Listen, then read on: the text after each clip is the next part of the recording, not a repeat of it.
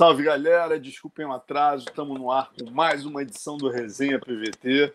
Hoje a gente tem a honra aqui de receber o nosso medalhista de bronze em Atenas, ele que acabou de ganhar a faixa coral de judô né, e ganhou também o sexto dan na sua faixa preta de jiu-jitsu. Bem-vindo, Flávio Canto. Uma honra, Marcelo, desculpa aí o atraso. E sempre uma honra, um prazer estar aqui contigo, meu amigo. Prazer todo nosso. Vamos lembrar desse, dessa história toda hoje. Seja bem-vindo também, Léo Fabre. Boa noite, Alonso. Boa noite, mestre Flávio Canto. Boa noite, galera. A galera já está aqui polvorosa para mandar pergunta para o Flávio. Eu já separei todas as fotos aqui, hoje vai ter muita imagem. Ah, então vamos, vamos que vamos, vamos começar com essa, né? Vamos direto ao assunto. Essa foto do Flávio aí com a faixa coral, como é que foi isso, Flávio? Foi, foi de surpresa? Você já estava esperando? Como é que foi? Com o mestre Geraldo Bernardes, aí, teu mestre no Instituto Reação. Esse dia foi legal, porque, na verdade, a faixa coral eu tinha recebido da Confederação Brasileira de Judô dois dias antes e falei com o Geraldo, Geraldo, você sabe que é preciso que você coloque na minha cintura para ela valer, né? Para começar a valer. E ele falou: não, tem que fazer isso logo, vamos fazer isso tal. Aí ele começou a organizar um evento para mim, eu não sou muito ligado nisso. E aí, na mesma, no, no mesmo dia, o, o, o, presidente da Confederação Brasileira de Judô, o Silvio Acácio, me ligou e falou: olha, você consegue montar é, um momento para entregar a comenda, que é a comenda mais importante do judô nacional. Ano passado ganhou o Chiaki Shi, e ele tinha falado, o Geraldo vai ser o agraciado esse ano. Acabou sendo também, junto com o Paulo Vanderlei, presidente do COB, antigo presidente da Confederação Brasileira de Judô. E, e, e aí eu deixei o Geraldo organizar, né? E ele me dando bronca, você tem que dar valor para isso. Aí quando eu vi que a gente ia poder fazer, eu falei, botei para o horário do evento, que era um congresso nacional de codanchas, né, que são as faixas corais do Brasil, é, para cima, e eu falei para o Geraldo que a gente ia, ia ter essa homenagem, que no meio ele teria que entrar para falar alguma coisa do, de mim, né, que era o novo codancha. E aí ele achou que era o evento todo para mim, mas aí eu, ele montou o evento para mim, mas no fundo eu liguei para todo mundo, junto com o Lapinha, com o Paulo Caruso, falei, ó, avisa todo mundo que o evento é para o Geraldo, para ninguém faltar. Aí a garotada, os professores, vários que começaram faixa branca conosco, foram lá e no final teve a surpresa para ele. Foi muito legal. E sobre a faixa coral, foi uma novidade é, da, da Confederação Brasileira de Judô, seguindo um protocolo que a Federação Internacional de Judô é, tem sugerido. Né? Países como Japão, França, Rússia, países de tradição judô já faziam há algum tempo é, cada, os atletas que iam para a Olimpíada ganhavam Dan, e dependendo do, né, do, do, dos resultados, poderiam ganhar mais é, ou menos DANs. Então, a portaria que saiu era uma portaria que dizia que todo atleta com dois ciclos olímpicos e uma medalha, pelo menos, ganhariam o sexto Dan, que é, que é a primeira faixa coral no judô. Né? No jiu-jitsu, sétimo grau, que dá a faixa coral, no judô, o sexto.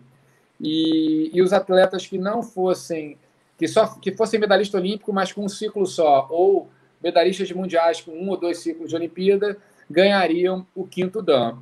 E aí, nessa, nessa equação, ficaram o Honorato, né, vice-campeão olímpico em Sydney, o Thiago Camilo e o Leandro Guilheiro, duas medalhas olímpicas cada um, e medalhas mundiais também.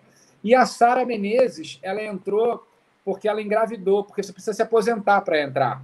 Então, como ela engravidou recentemente, ela acabou também entrando nessa lista e ficamos nós, nós quatro. Um, dois, três, quatro, nós cinco, desculpa. E ah, para mim foi assim, eu, eu, realmente eu confesso, eu não sou muito ligado nisso, mas o fato de ser com essas pessoas, com esse critério, me deixou bastante honrado assim. É estranho, né, você olhar para uma faixa diferente na cintura depois de tantos anos com a faixa preta. Eu peguei a faixa preta com 19, estou com 45 então é uma novidade que você demora para se acostumar, né? Você olha para baixo e fala, caramba, que coisa estranha que está aqui. Mas é uma responsa, né? A gente tem muita gente que veio antes, das, antes de nós, que deixaram um legado e que a gente tem que levar adiante, né? O Kodansha tem essa missão, né? De levar os princípios, os valores e manter é, a filosofia do judô viva, né? Para os novos faixas pretas, para os novos judocas. Então, é uma missão, assim, de bastante responsabilidade. Show de bola, Flavão. E você na semana subsequente, né? Ainda teve a surpresa aí do mestre, do teu mestre de jiu-jitsu, né? O Paulo Caruso, e também do mestre Oswaldo Alves, que é o mestre do Caruso. Te deram o sexto dan também no jiu-jitsu, né? Tá é, aí, essa foi, foi a surpresa para mim, até maior, porque eu, eu fui para assistir, o Paulo recebeu o oitavo dan. Né? O Paulo me chamou para ir. E, ele, e, e, eu, eu sou ruim, né? Eu não posso nem te enganar porque você me conhece bem. Eu cheguei atrasado, né? Eu estava na do Geraldo e tinha marcado de lá e eu nervoso, aí não conseguia parar em Copacabana. E quando eu cheguei, estava todo mundo me esperando. Eu fiquei assim, envergonhado. Falei, caramba, estão me esperando para dar a faixa. Aí eu vi que o Paulo já estava com a faixa. Falei, pô, tem alguma coisa esquisita. Aí o Paulo lançou essa surpresa assim para mim, que foi uma uma surpresa, porque a gente nunca tinha falado sobre isso, eu nunca me preocupei muito com isso e acho que ele também não.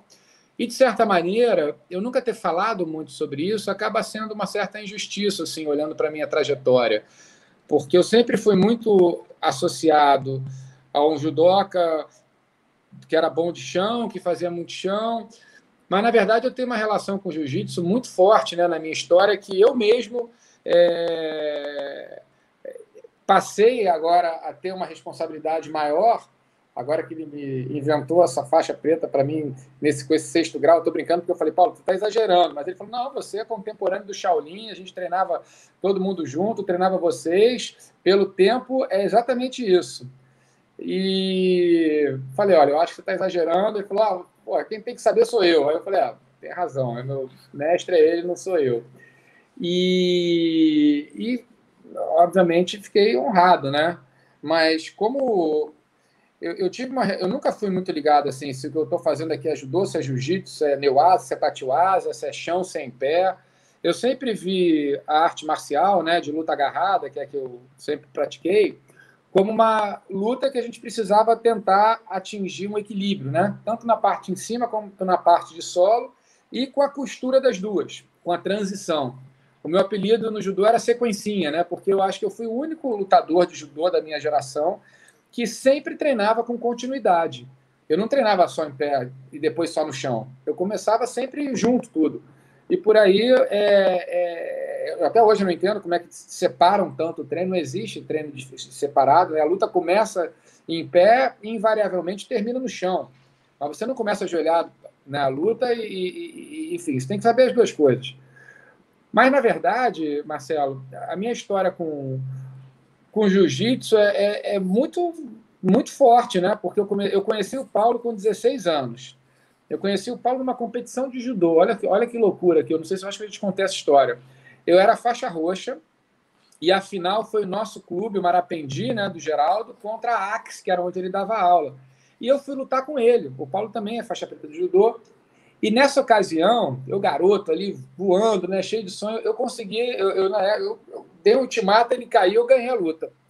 E eu saí amarradão, né? Porque o Paulo já era um cara respeitado, conhecido. Eu, molecão, ganhei do Paulo, falei, caramba, tal. Aí no dia seguinte, eu já fazia um chão legal, o Geraldo é super é, é bom pra caramba de chão, Sensei De Luca, todo mundo que passou na minha história, é, foram muitos, né? O Pimentel, Cheguei algumas vezes no Medi, aprendi muito. Tinha uma relação muito forte com o Neuasa. Mas nesse dia que eu treinei com o Paulo, que foi o dia seguinte dessa vez que a gente lutou no judô, eu nunca tinha é, sentido aquilo que ele me, me, me, proporcionou, sabe? Me senti uma criança ali com o Paulo. E eu fiquei assim, impressionado e até também com a humildade do Paulo. O Paulo foi com os alunos dele, sabe? O Paulo não estava nem aí, ele tinha lutado, perdeu, não tem problema nenhum, perdi para aquele garoto, mas ele foi também com, não foi com uma, com uma sensação de vou, fala, vamos fazer uma parceria agora, que a gente lutou e vamos treinar juntos mais vezes, né? O clube deles e o nosso. O Paulo era o professor. E eu, no dia seguinte que ele foi lá, eu fui na Axe treinar com ele. E ali eu falei, cara, eu posso continuar vindo? Pô, eu falei, eu queria aprender com você. Aí, aí o Paulo começou a ser meu preparador físico e meu treinador. Então eu tive o Geraldo e o Paulo como os dois grandes treinadores, principais treinadores da minha vida, e tive o apoio na minha vida inteira do pessoal do jiu-jitsu todo, porque além de ter o Paulo como treinador, a gente era de uma geração que se o cara era da Barra Grace, ele não chegava na esquina da Carson, da Carson, que não chegava na esquina da outra academia, o pessoal não treinava junto. E como eu, eu, eu eu competi só duas vezes jiu-jitsu, né? Eu depois parei de competir, a gente virou meio que a Suíça, né? A gente treinava com todo mundo, Exatamente. todo mundo treinava com a gente. A gente tinha carta branca com todos e todos tinham carta branca conosco. Então, todos os campeões mundiais de jiu-jitsu daquela época, eu treinava com eles. Então, a gente se ajudava demais, sabe? O Shaolin, quando foi campeão mundial, que fez aquela final com o Pererê, a gente estava treinando junto todo dia, há algum tempo já. A gente treinava. Eu fiquei anos com o Shaolin, a gente fazia um treino que era assim: eu mostrava uma posição, ele tinha que repetir 10 ou 20 vezes, eu também, que era um drill, né? Aí depois ele mostrava uma, aí a mesma coisa. Então eu usava ele para treinar o que eu queria aprender, o que eu queria desenvolver, o que eu queria potencializar do meu jogo. Ele me usava para o potencial do dele e a gente aprendia um com o outro. Então assim, é... É, eu tenho que agradecer demais o jiu-jitsu porque e a minha história é essa, assim. Eu acho que agora ficou mais claro, assim, até para mim, assim. Eu sou faixa preta de judô e sou faixa preta de jiu-jitsu também, sabe? Então, graças a essas pessoas todas que passaram pela minha vida. Então, tem uma responsabilidade agora mais formal, assim, de representar também, agora formalmente, né? É... E reconhecer demais, assim, a importância que o jiu-jitsu teve na minha, no meu jogo. Vou até botar aqui umas fotos, para a gente lembrar você lutou primeiro o estadual ou o brasileiro, para a gente usar a ordem certa aqui? Eu lutei o estadual, estadual. primeiro. Numa ah, época, né, que você já estava lá, né? Você, porra, você tá desde 1950, né, lá fotografando, fazendo... que campeonato de jiu-jitsu, assim, faixa preta eram dois, três por categoria, né, cara? A gente parava para ver a galera, tinha muito pouco faixa preta naquela época. É verdade, era, cara. Era muito Você legal. já entrou de roxa, né, Flávio? Você já entrou no, na, na, parada de roxo. O Léo vai botar aí duas fotos pra gente, né? Uma você lutando, cara. Aí nego já falou: caramba, esse cara é estranho. Eu lembro que o, que o clima na época foi exatamente esse. Caramba, esse cara é estranho. O cara vem do judô, Flávio Campos e tal. Obviamente o Caruso já falava que você era sinistro. Aí você vai, pô, meu irmão, ganha estadual, pô, dominando os caras duros, como o Eduardo Galvão, por exemplo, da Grace Barra, né, cara? Eu não lembro todo mundo que você ganhou. É, eu lembro de todo mundo, para mim foi muito marcante. Eu, foi muito marcante para mim, porque era uma competição muito maneira, assim, de lutar, sabe? Na época, o jiu-jitsu era, não é como hoje, era mais organizado, então tinha um clima assim que você. Eu achei muito maneiro. Você estava lá, de repente, agora é você. Aí você lutava 10 da manhã, depois 4 da tarde, agora é você. Você tinha que estar pronto para a guerra a qualquer momento, né? Eu lutei com é, saudoso, né? Infelizmente se foi, Bruno Severiano, lutei com Marola, depois lutei a final, acho que com Duda, desse primeiro evento, né? Do estadual. Aí um mês depois, isso eu lutei no 7-3. Um mês depois teve o brasileiro de jiu-jitsu. Na época não tinha mundial. E aí, aí foi uma galera também. Eu lutei com, com bastante. Eu, eu, não me lembro de todo mundo, mas foram umas cinco ou seis lutas era bem cheia a competição, e eu fiz a final com, com, com o Macaco, que depois se, é, se tornou um grande, um multiatleta também de MMA, hoje tocando lá chute boxe com Charles do Bronx. Pô, mas foi assim, é, duas aí, competições maneiríssimas. O Léo vai botar aí primeiro o estadual, Léo. Eu, porra, eu ia mandar a foto pro Léo, mandei para você. Tá aí, Léo. Essa do estadual é você com Duda na final, né? Isso aí é a matéria Caraca. aí, ó. Você com Duda. Duda na final, isso aí é foi a matéria que saiu na Tatame. E em cima você com, com o mestre Pedro Gama Filho, né, cara? Cara, o Pedro era o cara, assim, para mim. Um, dos motivos de eu ter lutado nas competições de jiu-jitsu é, tem, tem, obviamente, toda a, a, relação com o Paulo, né? E, e o Pedro adorava, né? O Pedro foi meu grande incentivador, assim, desde o início da minha carreira, meu amigo, meu Pô, que saudade dele. A gente ia direto, a gente ia lá no degrau, lá no Leblon, aí batia papo, ele e o Paulo Jardim, pô, bons tempos. E eu sabia como ele ia ficar feliz, assim, né, de eu estar lutando nessas competições. Eu queria ter continuado ali, acho que me arrependo de não ter feito mais algumas competições de jiu-jitsu, foi um, foi um erro. É... o sonho olímpico era muito grande dentro de mim, Aí eu entrei na seleção nesse ano, no final de 94. Mas só antes, antes de você entrar no ah, judô, lá, o, Léo vai, o Léo vai botar as fotos aí, ó. Caraca, aí isso aí já era final. Você com o macaco, mas antes, Léo, antes, ó, ele e o macaco, antes, isso aí saiu na Kia. Isso é a matéria que eu fiz para a Kia. O Royler embaixo, raspando o João Rock. Em cima, Flávio Canto, mais uma vez considerado o atleta mais técnico da faixa roxa. Que maneiro, que eu tinha ganho uma... no estadual, né, também. Nem, tinha, é, nem lembrava disso. Exatamente. Aí tem depois o você com o Marcelo Melo do Carson, cara. Você nas costas, quer dizer, você ganhou do Marcelo Melo do Carson. Foi a primeira luta, Marcelo Melo, me lembrei agora. Ele começou, começou me deu um, um batistaca animal. Na época valia. Olha a loucura, você que vinha do judô, né, Flávio? Volta a foto aí, por favor. Olha, olha, olha. Você que vinha do judô, aquela organização europeia, olha, olha, as pessoas sentadas no tatame. Pô, como é que era isso, Flávio? Cara, eu achei mó barato, assim, na verdade. E eu, eu me lembro, é, essa, essa última foto foi do brasileiro, né, de jiu-jitsu. A primeira foi no estadual. Foi na Axis esse brasileiro. A galera praticamente invadiu o tatame. E eu fui fazer a final com o Macaco, e o Macaco, se não me engano, na semifinal, ele teve uma luta dura com o Russo, né? E, e teve uma briga ali, acho que ele deu um beijo no Russo é, no, no, no, meio da luta, então teve uma, quase que uma confusão ali. Eu vi depois, assim, meio de longe, e depois ele passou, a gente foi fazer a final, né? Então ficou uma torcida assim, gritando, me lembro até do Jamelão gritando dentro da área, quase invadindo. Coitado, o macaco, o macaco competia com São Paulo, né? A maioria do pessoal que estava lá era do Rio. Foi uma gritaria, uma torcida ali. Eu me lembro, é, até em função do que tinha acontecido na luta anterior dele. Mas eu gostei muito assim da energia. Eu, eu gostei muito mesmo. Eu, e, e essa coisa de é, isso que o pessoal falava que era bagunçado, claro que é melhor ser organizado, mas ao mesmo tempo para mim era uma superação, assim, sabe? Você está qualquer hora tem que estar pronto para lutar. A primeira luta deve ter sido nove meia da manhã, a última foi seis da tarde, sabe? Loucura. Agora, Flávio, essa outra, essa outra questão tua, você usou um termo muito legal aí, né? Você virou a Suíça do jiu-jitsu. Isso é fato, cara. Eu vivia na época, era impressionante. Você não, você ter uma ideia, eu sempre gosto de dar essa referência do que era a rivalidade, né, para as pessoas terem uma noção. Eu fui tirar uma foto do Renzo com o Valide, né, para o cartaz da luta deles. E aí, nesse dia, o pessoal da Barra Grace tirou uma foto junto, falou o Big Red, todo mundo juntou. Aí, pô, Marcelão, tira essa foto aqui. É o Valide, assim, meio se afastando dos caras, que não podia tirar foto com os creontes, né? Nem de lá, nem de cá. Aí, beleza, eu peguei essa foto, é o Big Red Marcelinho.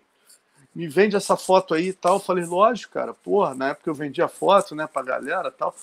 Pô, ele pegou essa foto, cara botou no Bibi Sucos. Aquilo ali foi a Terceira Guerra Mundial, o novo componente da Barra Grace.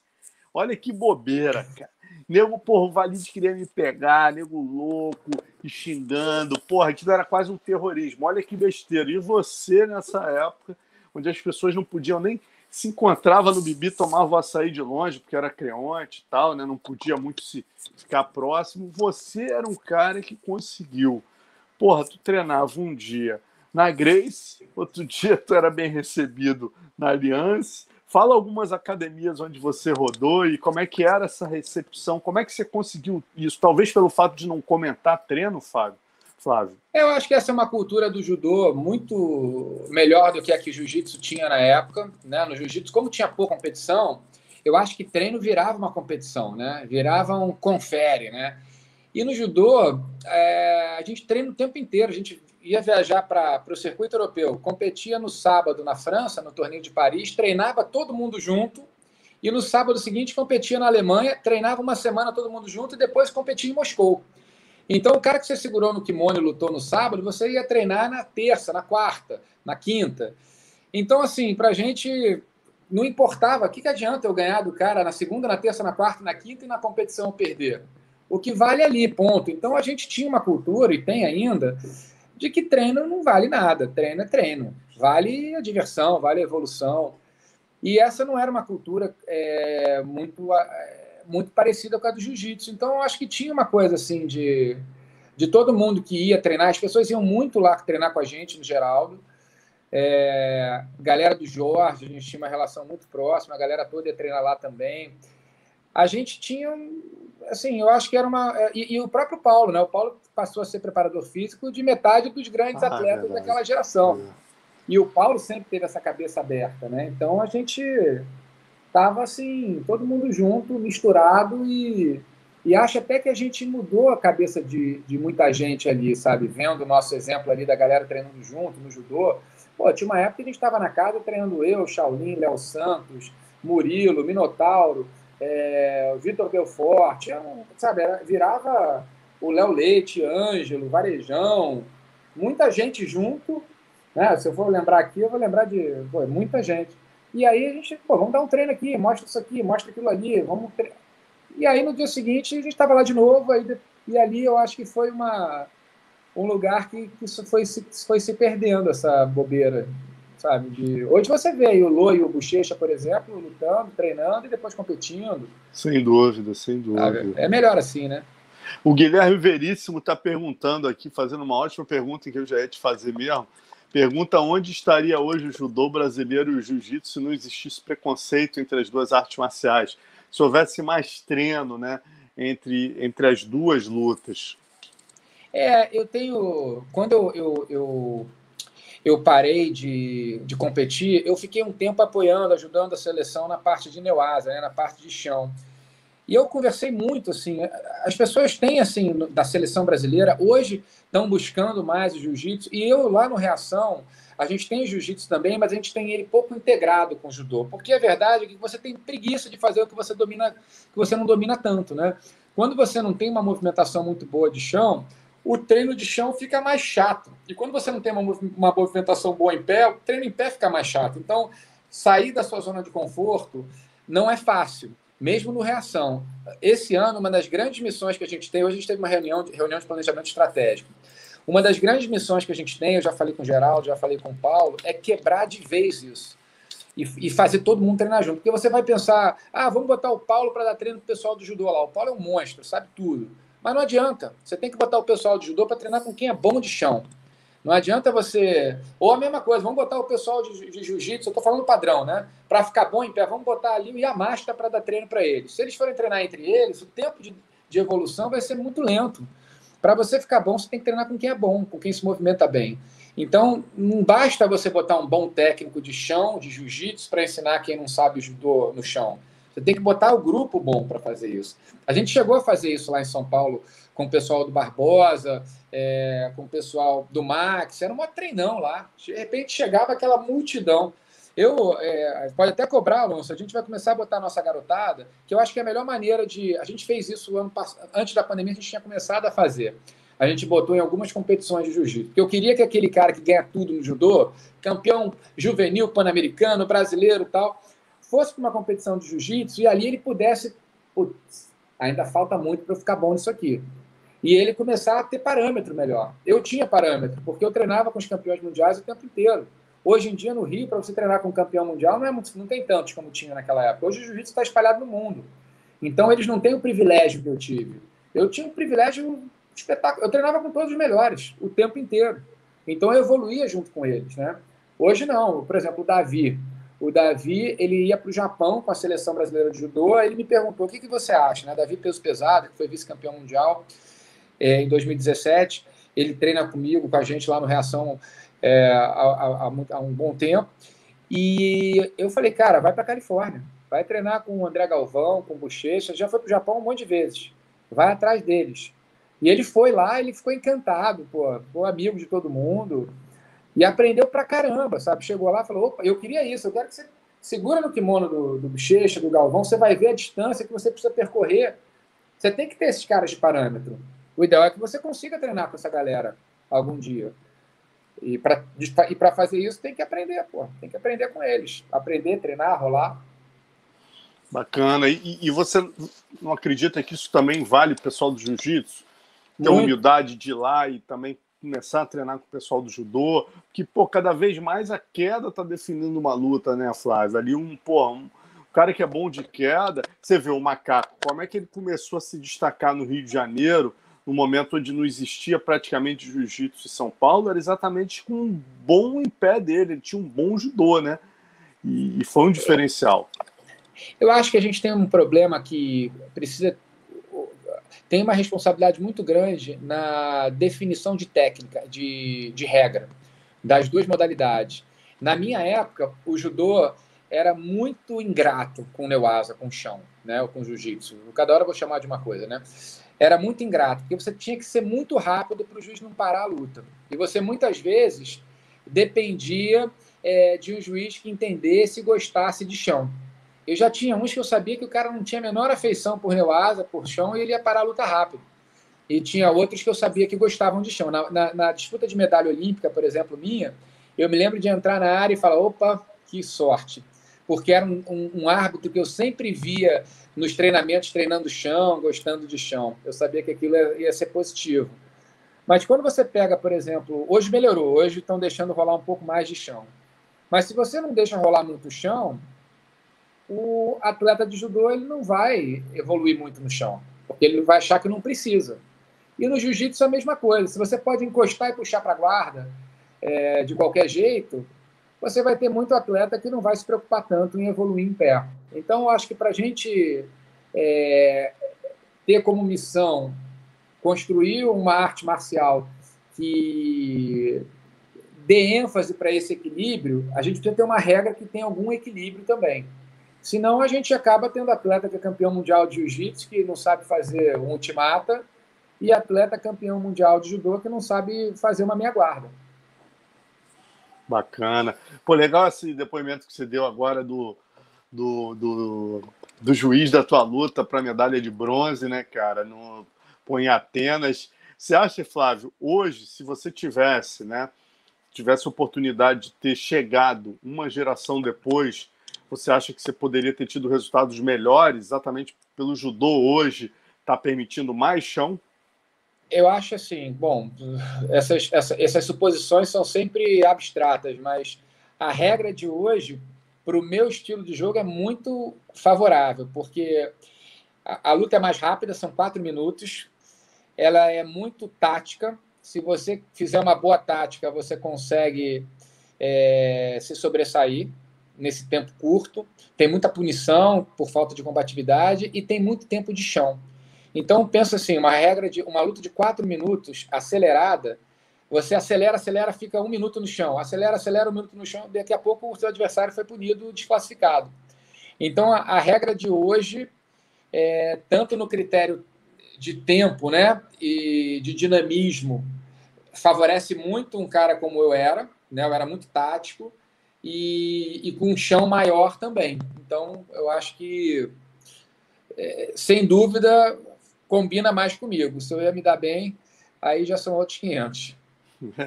Agora, na tua geração, Flávio, lembra aí os seus principais rivais, né? É, é, primeiro a nível de Brasil, os caras que você disputava sempre né, a, a seletiva, quem eram os teus principais rivais? Eu tive bastante gente boa assim que, que eu lutava assim, mas de todos eles o Thiago Camilo foi o meu grande rival de vida, assim, porque a gente tinha uma rivalidade, foi o único que eu tinha uma rivalidade além do tatame. Eu sempre fui muito amigo dos meus adversários.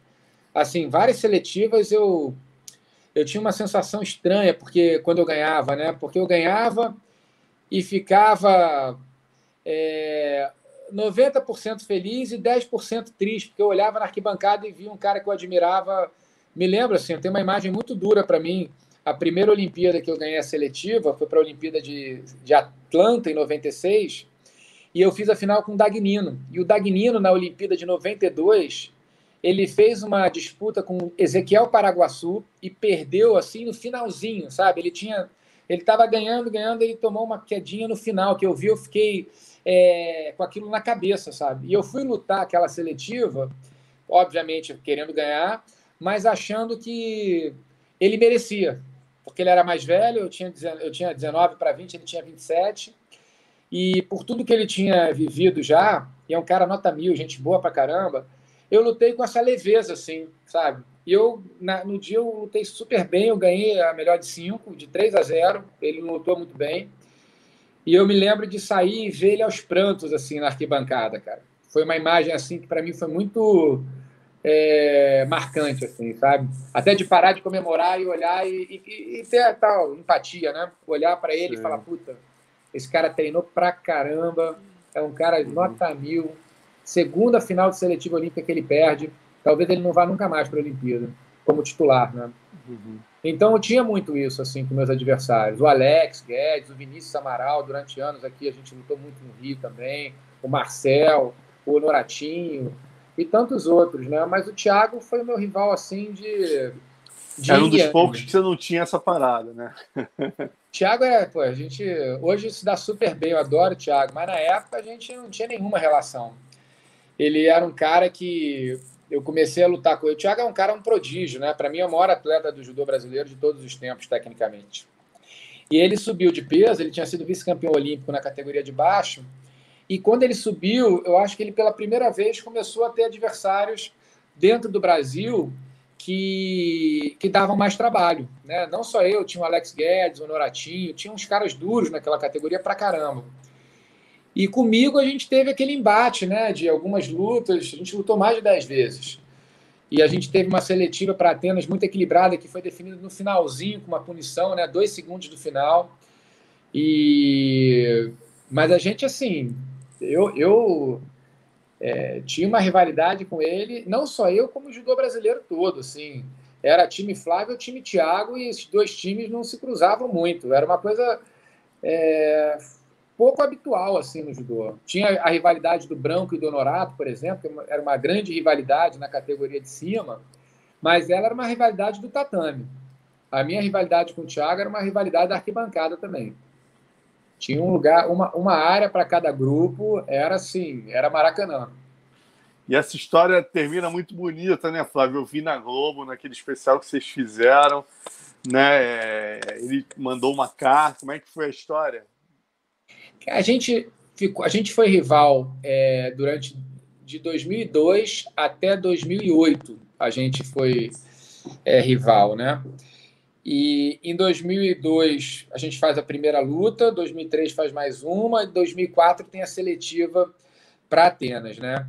Bom, mas o, o fato assim, eu fui para Atenas e ele foi para Pequim, né? Em Pequim já não era mais uma seletiva direta. Eu tive assim, é, nos Jogos Pan-Americanos de 2007, eu estava no ano muito bom, né? De 2006 para 2007. Eu ganhei a medalha olímpica em 2004 e a gente rival nesse período todo.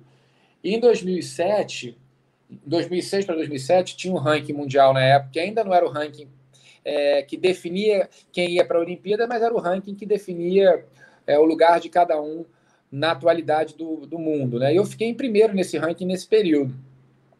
Então, nos Jogos Pan-Americanos de 2007, o Brasil tinha dois caras com boas chances né, para ir para a Olimpíada, etc., que éramos eu e o Thiago. E o Honorato não estava numa fase boa, o Honorato da categoria de cima. Então teve uma, um combinado com a Confederação Brasileira de Judô que o Thiago lutaria no PAN na categoria de cima e eu na categoria de baixo. O Honorato abriria a mão daquela vaga, mas ele garantiria a vaga um mês depois no Mundial do Rio. Porque tinha uma história do Thiago poder, talvez, assumir a categoria de cima. E assumir significaria fazer uma seletiva com o Honorato. Então o Honorato é, garantiu o Mundial e perdeu os jogos. Eu já estava na categoria ali nos jogos no meu peso, mas o Thiago desceria naquele mês entre o PAN e o Mundial para fazer a seletiva comigo para ver quem iria para o Mundial. E naqueles Jogos Pan-Americanos, foi talvez o momento mais difícil assim da minha carreira, eu tive uma luxação de cotovelo, até hoje meu braço não dobra, esse aqui, né? E, e saí carregado do Pan-Americano. Fui o único atleta da equipe sem medalha naquele PAN. E, naturalmente, eu não tive tempo para fazer essa seletiva com o Thiago. E o Thiago foi no, no lugar do meio médio que, que poderia ter sido dele se ele me vencesse a seletiva, né? mas ele não precisou fazer. E ele simplesmente atropelou todo mundo naquele Mundial. Ele ganhou de pom todas as lutas. E, e eu é, fiquei ali comentando, estava comentando até na época no Sport TV. Mas era assim, na minha cabeça era um mundial dos meus sonhos, sabe? Eu estava numa fase muito boa. Eu tinha lutado com praticamente todo mundo ali daquela categoria, naquele, naquele período de tempo. Mas, bom, a vida é o que ela é, né? E ali o Thiago, ele cresce muito e eu vou caindo. Eu ainda tentei fazer a seletiva, né? Eu tive que operar nesse período, então eu ainda tentei entrar, eu me classifiquei para ser o adversário dele para ir para o circuito europeu, porque iam dois no Brasil, ele com a vaga no Mundial já estava em primeiro. Foi uma seletiva que eu fiz assim desesperadora, quase morri na seletiva, estava muito. estava mal. E, no, e, no, e na Europa eu fui mal, e ele foi bem. E aí ele ganhou a vaga para a Olimpíada de 2008. E foi medalhista em 2008, ganhou bronze em 2008. Falei tudo isso, desculpa, eu sou um pouco linear, né? Prolixo pra caramba. Mas em 2008 ele vai pela última vez na minha categoria, na dele, né? Que era até meio médio, e ele sobe de peso. E em 2010 a gente começou a viajar junto, eu meio médio e ele no médio. Então a gente pela primeira vez a gente era companheiro de equipe, é, só que em pesos diferentes. E ali já tinha melhorado a relação. Eu me lembro que o Thiago no meu aniversário de 30 anos ele estava no Rio, eu convidei ele lá para casa a minha família, meus primos olharam e não entenderam nada. Falaram, hã? Ele aqui? É pra gente fazer o quê? É pra matar? Que a gente faz com esse cara? E eu brinco, cara, o Thiago é meu amigão, cara. Relaxa, isso aí já passou, já, já era. Então até minha família teve que entender que aquilo ali eram águas passadas e que a gente é, tinha evoluído, amadurecido. E, e nessa viagem a gente ficou muito amigo. E ali a gente teve vários papos legais, assim, né? E, e um dia ele pediu para eu escrever no site dele que ele estava fazendo. Eu escrevi uma coisa super bonita e agradecendo, né, tudo que ele tinha significado para minha carreira, né? Que sem ele eu não tinha metade do que eu, do que eu tive, porque para enfrentar o Thiago eu precisava inventar, sei lá o quê, porque no, na pureza eu não ia ter menor chance com ele, sabe? Eu precisava criar uma tática, uma estratégia está tá com o espírito muito forte, senão ele era um cara muito espetacular. E aí o Thiago me devolveu uma carta mais bonita ainda, sabe? Aí eu chorei lendo a carta pra caramba. Foi, foi um período assim bem legal assim pra gente. Então hoje a gente tem um, um reconhecimento um pelo outro, um com, para com um para com o outro assim que que eu acho que os dois entendem a importância que um teve para o outro, sabe? Eu tenho o maior orgulho e maior hoje eu vejo como eu tive sorte de ter um cara como ele é, na, minha, na minha categoria, sabe? Então, é, é um cara muito especial. Bacana, Flávio. E assim, a galera tá até perguntando aqui se os treinos mais duros, eu vou puxar isso até para o jiu-jitsu, né, cara? Você teve a oportunidade de rolar com todos os grandes nomes da época. Quem foram os caras mais duros que você viu no Neuasa? É, eu treinava com um monte de gente muito boa, né? Todo mundo, a gente treinava junto com aquela galera toda, né? Assim, é... eu, eu, eu sempre fui. O Shaolin é um dos meus grandes amigos, né? A gente estava até junto aqui essa semana. E a gente fez uma bela dupla, assim, durante muitos anos. A gente fazia o treino físico junto e a gente treinava junto, né? Então tinha ali eu, ele, o Léo também estava sempre junto comigo, também nas viagens, né? Foi meu companheiro de quarto durante muitos anos. Então são caras assim do jiu-jitsu que eu sempre eram os que eu mais torcia, né? O Léo Leite e o Shaolin. Eu estava lá nos mundiais que eles venceram. Eu me sentia de certa maneira ali de alguma forma ganhando junto com eles, né? Porque a gente treinava tanto junto. Eu acho que quando tem um grande amigo assim, a gente acaba tendo essa relação. E ah, treinei com muita gente dura, cara, muita gente. Eu eu, eu, eu, eu era uma, eram outros tempos do jiu-jitsu, né? Eu, a gente vê uma evolução clara lá de 95, 96 para a década de 2000 e para a década de hoje. Eu tem muitos caras bons que vieram um pouco depois que eu não tive o privilégio ou azar, né, de treinar assim. Tem uma galera que, que, que tem um, um, um estilo de jiu-jitsu tão diferente que eu não tenho a menor ideia como seria, né? Você pega esse pessoal novo aí, é, que faz aquelas guardas doidas, entra com tudo. E hoje o preparo físico dessa galera é de altíssimo nível, né? Mudou bastante, assim, na época o pessoal fazia um camp, né, para fazer uma competição, era uma cultura, vou treinar três meses para o Mundial. Hoje em dia não tem isso, você treina o ano inteiro, como no judô sempre foi. Então, é, isso mudou muito, né?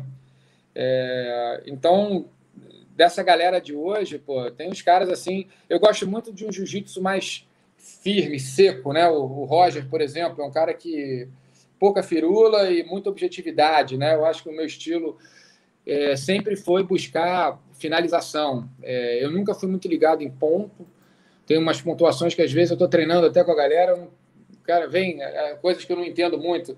É, você está na guarda, você me raspa e vem para minha guarda, né? Eu entendo até que se é uma luta, um, um MMA, quem está por cima tem vantagem. Mas na luta de jiu-jitsu, quem está por baixo na guarda está mais perto de finalizar do que quem está por cima, que teoricamente tem que passar para finalizar. Não sei que pegue uma chave de pé ali.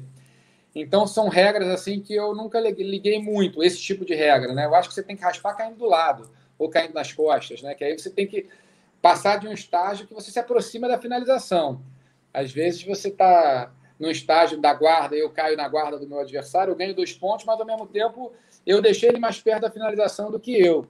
Então, como para mim é tudo ligado muito em quem vai é, finalizar me melhor, eu, eu, eu, tem regras que eu não entendo muito. Eu falo para caramba, né, Marcelo? Nem já me lembro, nem Mas me lembro. Assim que é bom. Não, não, é mesmo. É, pô, eu te perguntei quem eram os caras assim mais duros que você treinou. Fala assim uns cinco nomes assim dos caras de kimono que você pode até se estender mais, se quiser. Só citar os nomes mesmo. Assim, o primeiro cara duríssimo que eu treinei, que eu falei, caramba, foi o Paulo, né? O Paulo, porra, eu me senti uma criança quando eu fui treinar com ele lá, molecão. Eu falei, caramba, eu quero, quero aprender com o Paulo. Então, o Paulo foi a primeira referência que eu tive, assim, de, de algo especial, assim, bastante especial. E, e ali, até o meu jogo hoje, eu acho que tem muita coisa do, do, do estilo do Paulo, né? De tentar ser objetivo. E tem muito a ver com a escola do Oswaldo, né? O Oswaldo tem uma escola, quando você pega lá o Sérgio Penha, essa galera toda que veio antes de mim, era um, era um jiu-jitsu sempre para frente, né? Sempre agressivo e pouco preocupado em ponto, né? Era preocupado em, em buscar a finalização, que é como eu aprendi com o Paulo. É... Depois a gente treinou muito, treinei, é que eu treinei com tanta gente, pô. Treinei com o Léo Santos, com o Shaolin, com o Léo Leite, é, a gente teve algumas experiências com o Vitor, com o Minotauro, com o Amauri, com, com o Xande, com o Saulo. Todo mundo era duro, cara. Assim, todos eles eram. É, com todos eles eu tive algum aprendizado. Assim, cada um com uma, um estilo. Quem mais? Essa galera toda, a galera toda, uma época mais nova do Jorge, treinava com a gente direto. Pô, muita gente, Marcelo. Difícil é, não, já, nomear já deu, um ou outro, assim. Já deu, agora vamos mudar de assunto. Vamos, vamos contar aquela história, cara, que eu contei até que você me, me proporcionou. Tá ruim agora, Marcelo, tá cortando aqui para mim. Perdão. Vamos, melhorou agora? Não? Vou, vou... Eu acho que é o microfone. É, eu vou sair e entrar rapidinho. Léo, segura aí um pouquinho. agora melhorou. Agora melhorou. Melhorou? Melhorou. Melhorou? Então, cara, ia te pedir para contar falar da sua superstição, aquela história que eu contei no meu livro, Por Trás do Octógono, né? Que, porra, do, do cuecão campeão. Conta essa pra galera. O Léo aí, ó. Aí. A charge que a gente, nosso Davi Carvalho, fez, que, porra, genial essa charge. Conta a história dessa cueca de ouro aí pra galera. Ó, primeiro, obrigado aí. Eu quero essa charge aí, porque eu quero. Eu era é forte, tu. né? Agora eu tô enxurriado, pô. Bons tempos. Cara, essa cueca aí é do meu grande querido amigo Gustavo Tolentino, peso pesado. A gente foi competir uma seletiva em Goiânia, em 1994. Eu era faixa marrom, era seletiva do Mundial Universitário. Eu nunca tinha ganhado o Campeonato Carioca ainda de judô. Eu estava chegando ali perto da seleção e quando eu cheguei na minha mala, eu tinha esquecido as cuecas, né? Aí eu ia agora, né? Aí eu falei, Tolentino, ele estava meu companheiro de quarto, me empresta uma cueca. E aí ele me, me deu uma fralda, né? E devia caber dois Flávios ali, mas era o que tinha, né? Aí eu fui lá, né? Só que a gente pesa, né? A gente, antes de lutar, a gente pesa. Todo mundo tem aquela fila ali. Isso eu não tenho saudade nenhuma. Um atrás do outro ali, querendo furar a fila para poder beber água logo. Aí fui eu lá com o fraldão do Tolentino pessoal deu uma olhada ali, esquisito e tal, mas beleza, né? Eu estava querendo focado na competição. E eu ganhei essa seletiva. E foi a primeira seletiva assim que, que eu fiz. Acabou ali, começou uma rivalidade super saudável com um cara que eu, bom pra caramba, que é o Alex Guedes, que durante anos a gente fez finais de seletiva. Cara também duríssimo. E, e nota mil. E ali, como deu sorte aquela cueca, eu falei, pô, não posso abandonar essa cueca. Aí no final da competição eu falei, Tolentino, me empresta essa cueca aí, me dá essa cueca aí, que agora vai ser a cueca da sorte. E eu fiquei anos com aquela cueca ali, cara. Cueca assim, até ficar puída ali. Claro que eu sempre lavava depois de tomar banho, né? Não tinha maluquice. Eu já ouvi umas histórias de gente maluca, né? E, e, e aí foi ela, a cueca da sorte, cara. Durante anos, depois de muitos anos eu tive outra cueca da sorte, sei lá, porque eu acho que eu fui para alguma competição que eu esqueci. E é engraçado que eu não tenho nenhuma superstição. Mas eu no judô eu tinha muita, cara. Eu beijava a faixa, eu beijava o kimono, eu beijava a calça antes de colocar. Eu era, sabe, eu fazia a mala antes de dormir com, com é, com carinho, assim, um kimono de cada vez, a faixa por cima bonito, fazia um ritual, assim, sabe? E que doideira. Eu ainda tive uma época, Alonso, que eu tinha o patrocínio de um energético.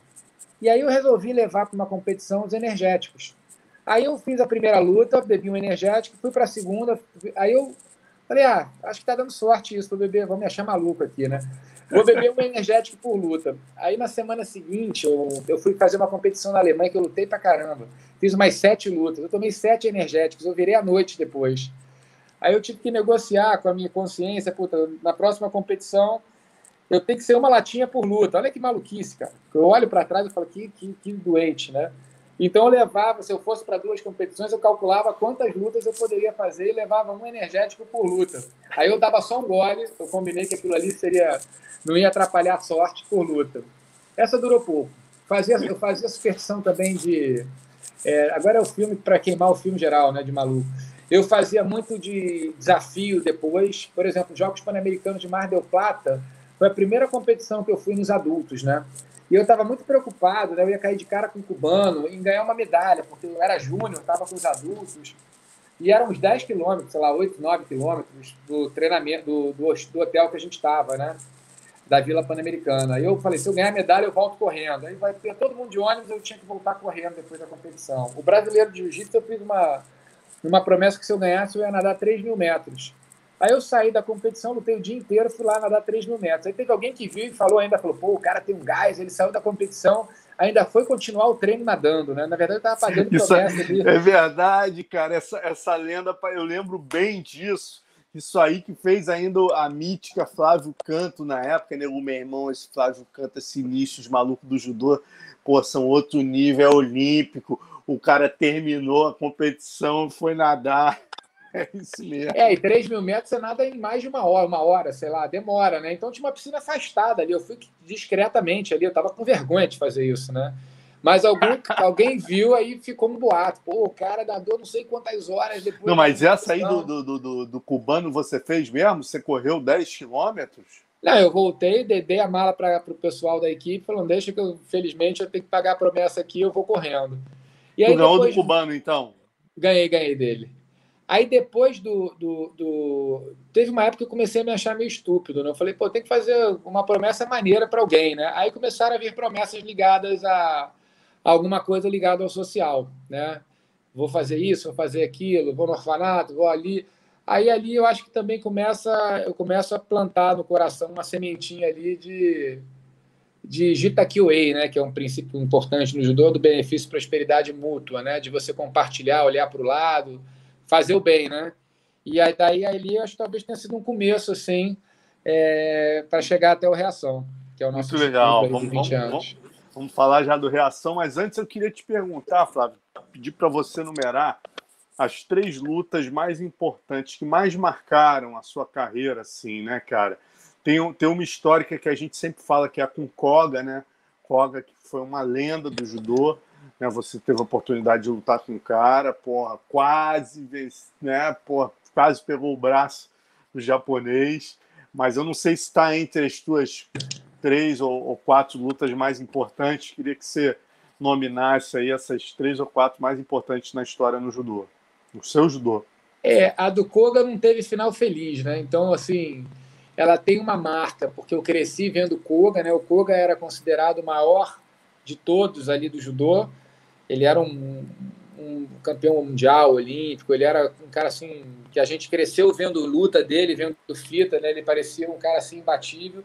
E um ano antes daquela Olimpíada, eu fiz uma semifinal de Mundial que eu estava tão animado, porque se eu ganhasse, eu faria final com Koga. E eu, na minha cabeça, eu estava, cara, eu, não, aconteça o que acontecer, se começar essa luta, eu vou tentar dar um, um armlock voador. Eu tinha isso na minha cabeça, sabe? Vou dar um gigatame lá que eu fazia, eu vou começar a luta. E era no Japão, né? E ele era o ídolo máximo lá do judô japonês. Eu estava tão empolgado com a final que eu acabei tomando uma pranchada na semi, cara, numa, nos highlights também duro, assim, mas eu eu estava assim com a cabeça muito na final ali, achando que ia ser muito especial, né? Fazer com Koga no Japão, eu tinha 19 anos, meu primeiro mundial, mas acabou ficando só no, no sonho e na imaginação. E, e, hoje eu até postei é, uma foto que você me mandou com o Sensei De Luca, né? Saudoso Sensei De Luca, que foi meu grande estrategista. A gente passou horas e horas treinando e pensando e, e fazendo estratégias de luta. E o Koga era um que ele sempre fazia. Eu até escrevi ali falando que um dia eu cheguei no treino, eu ficava às vezes quatro, cinco horas no tatame com o Sensei De Luca. Foi o cara que mais gostava de judô e de jiu-jitsu, né? Porque ele estava nos dois sempre. Aí, boa, Léo. Olha aí que legal. Sensei De Luca ali. Porra, que saudade.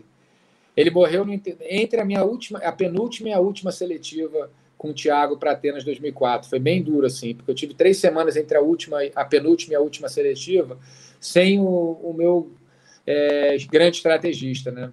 No dia seguinte é, que ele morreu, a gente tinha, eu, eu descobri que eu estava no treino, ele não foi no treino. A gente ia treinar para pensar no Thiago e tal, e ele morreu de madrugada.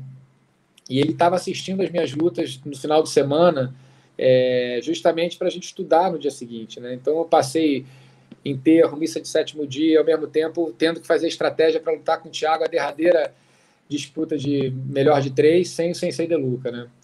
Mas o, o De Luca falava, né? Eu me lembro que um dia ele chegou empolgadíssimo no treino, falou: bota que bota! Eu, vamos lá, o que, que houve, Sensei? Ele, eu tô há mais de um ano tentando ganhar desse cara. Todo dia que eu venho para cá, eu estou lutando com ele, que ele ia de ônibus para o treino, né? Eu luto com ele no, no, de Copacabana até aqui, eu acho que era de Copa até lá, e eu não conseguia ganhar dele. Mas hoje, pela primeira vez, eu ganhei. Eu de quem, Sensei? Do Koga. Bota kimono que você lutar com ele na Olimpíada, eu vou te explicar o que, que você tem que fazer. Então, o Koga era assim, um cara que todo mundo é, parava para ver, né? Que tinha um judô lindo, né? E, na verdade, essa luta com o Koga foi a terceira luta daquela Olimpíada. Foi uma luta, foi uma competição super legal. As duas primeiras eu peguei o braço, assim, fiz o gigatame. E quando eu estava com essa luta com o Koga, estava uma luta que até um minuto tava, eu estava ganhando, né? Então, assim, eu estava lutando muito bem aquela luta. Eu cheguei a pegar um estrangulamento nele, assim, ele. Até hoje eu tenho uma marca aqui que não vai dar para ver aqui. Acho que não dá para ver, né? Dá, dá, dá para ver sim. eu ver. tenho uma marca aqui do eu fui pegar o estrangulamento dele, ele botou o dente, aí abriu, sangrou um pouquinho, ainda mostrei para o juiz. É... Tentei pegar o braço uma hora, ele conseguiu levantar. Eu tentei de tudo ali e estava ganhando de Shido, né? Ele estava tava atacando muito. Aí, faltando acho que um minuto e pouco, ele me deu um Yuko. Aí eu desliguei da tática que eu estava fazendo, que estava bem boa, assim. E aí ele me deu um, uma pranchada daquelas tradicionais dele que você caía para o outro lado.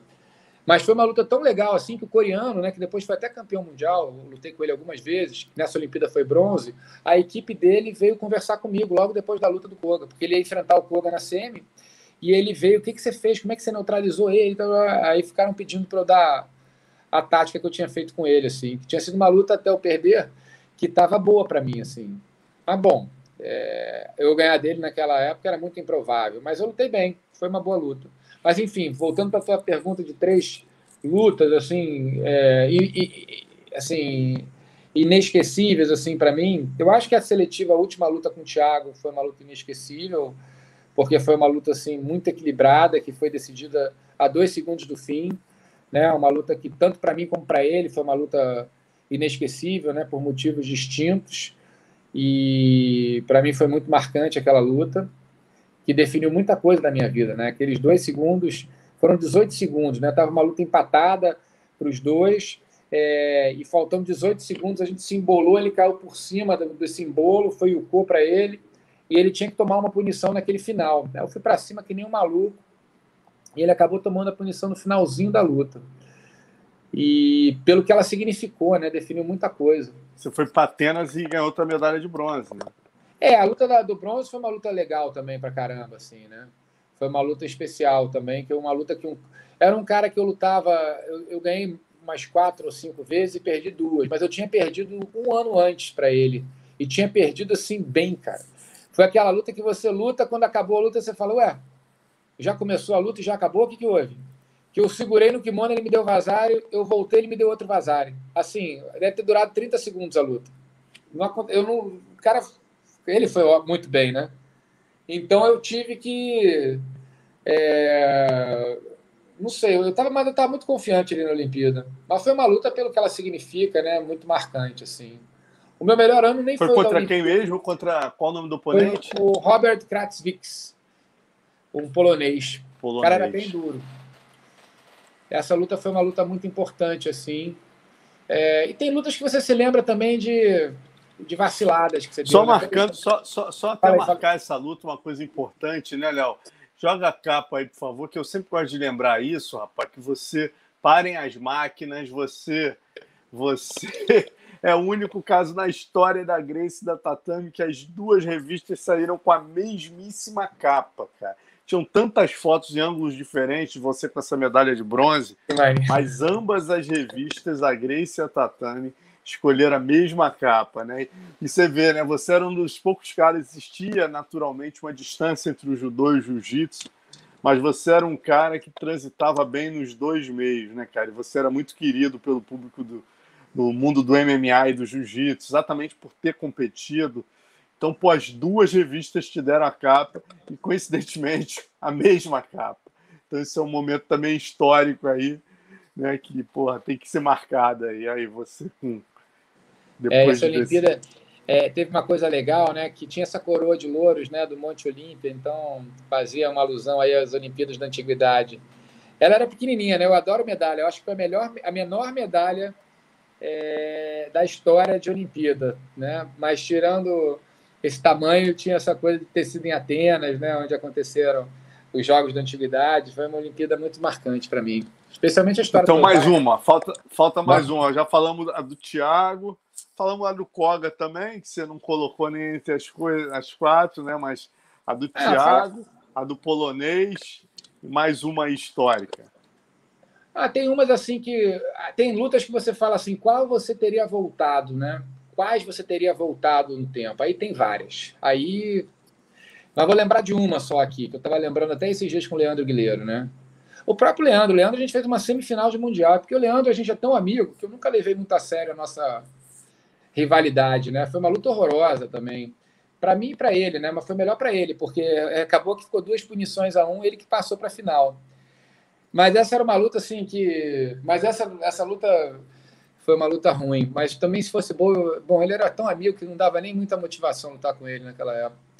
Mas uma luta assim que para mim é marcante pelo lado ruim foi uma luta de a final do torneio de Paris. O torneio de Paris é o Roland Garros do judô, né? Uma competição assim muito é, legal que todo mundo quer ganhar. E em 2003 eu fiz a final com o campeão olímpico Nakamura, né? Nakamura, Kenzo Nakamura. E era uma luta assim que estava super ganha. Sabe quando você não está preparado para. Eu acho que talvez ela tenha me ajudado a, a chegar onde eu fui chegando mais adiante. Eu estava ganhando de Vazari, bem, assim, eu tinha jogado ele num catautosh que eu fazia, que podia até dar ipom, foi aquele Vazari quase pom. E eu estava com a luta toda boa para mim, sabe? E aí os dois tinham tomado punições junto. Eu sei que faltando, sei lá, 15 segundos, eu fiquei nervoso, e como minha zona de conforto sempre foi o Neoasa, sempre foi o chão, eu puxei ele para o chão, faltando 15 segundos, o deu matê e, e me deu uma punição. Aí, sei lá, faltando oito, era só é, segurar. Ele não tinha me derrubado, não tinha me ameaçado, estava uma luta ganha. Aí, quando ele segurou no kimono, eu tentei dar meio que tomou para pegar o braço de qualquer jeito e tomei uma punição de novo. Ou seja, eu em, sei lá, 15 segundos, eu tomei duas punições e perdi a medalha de ouro desse torneio de Paris, que é uma competição para a gente super importante, sabe? Então, essa é uma, é uma luta que, se você pudesse. E olha que eu, eu fui treinar ontem lá na Kira, eu no quinto randori eu pedi para parar, eu estava com cãibra até no dedinho do pé, sabe? Até resolvi que eu vou dar uma voltada para treinar, que esse ano foi o ano que eu menos treinei, eu não estou conseguindo treinar, estou todo quebrado. E essa é uma luta que você fala, você quer voltar para lá agora, faltando 15 segundos? Eu agora, mal treinado, estou péssimo, eu ia falar, quero, me bota para lá agora. Que eu 15 segundos eu seguro lá com o cara sem me jogar no chão. Então essa foi uma luta assim que doeu o coração. É porque Legal. a gente quando lembra, quando você faz essas perguntas, eu acho que tem a ver um pouco a ver com a minha característica ruim de ser, né? Eu, eu, eu cresci com uma cultura da página virada, né? O Geraldo sempre falava isso, né? Ganhou aquela competição, essa nova, esquece medalha que você ganhou lá, aquilo já foi. Ninguém vai te. Você não vai ganhar por causa do que, porque, pelo que você conquistou lá atrás. É página em branco, página virada, vai para a próxima. Segundo o terapeuta que eu fiz há um tempo, ele falou: olha, você tem a síndrome da próxima luta. Eu nunca celebrei muito o que passou, estou sempre olhando para frente, sabe? Nunca fui muito de homenagem, de nada, porque homenagem normalmente fala do passado, né? Eu quero olhar para frente sempre. Isso é ruim, né? Porque você acaba num. Eu tenho que trabalhar isso até como gestor lá no Reação para valorizar os feitos.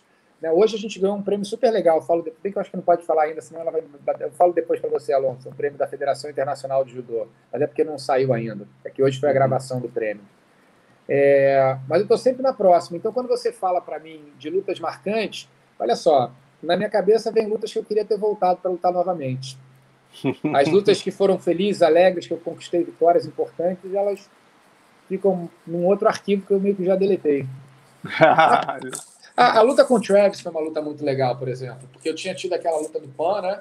Que eu estourei o cotovelo. A gente fez uma final de Copa do Mundo em Lisboa, que foi uma luta para mim linda, assim, que a gente fez.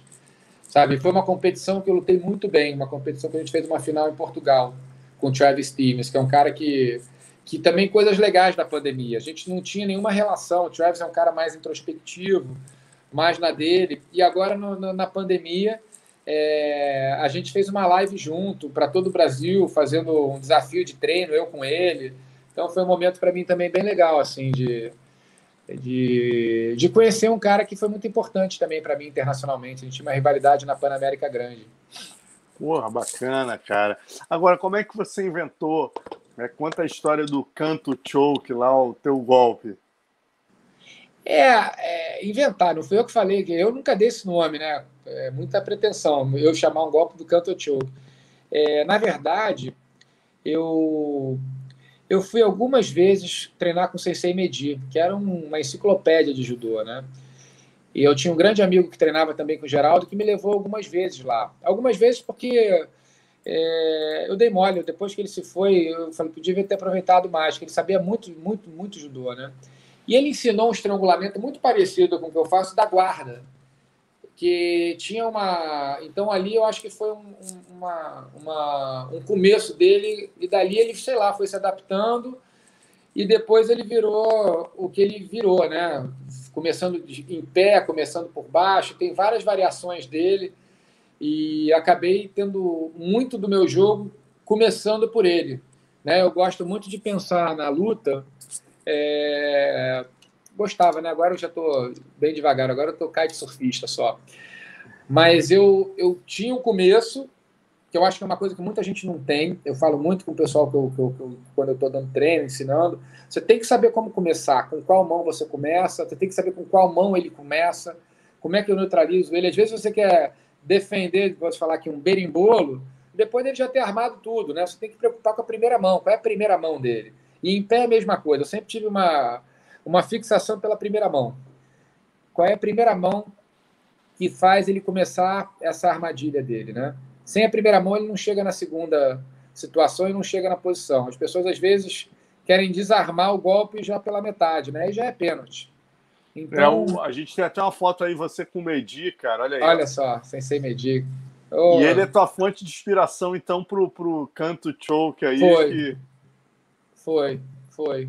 Era uma variação um pouco diferente, assim, porque era da guarda, você não tinha gancho por baixo das pernas, você ficava mais lateralmente, assim. Mas dali que começou.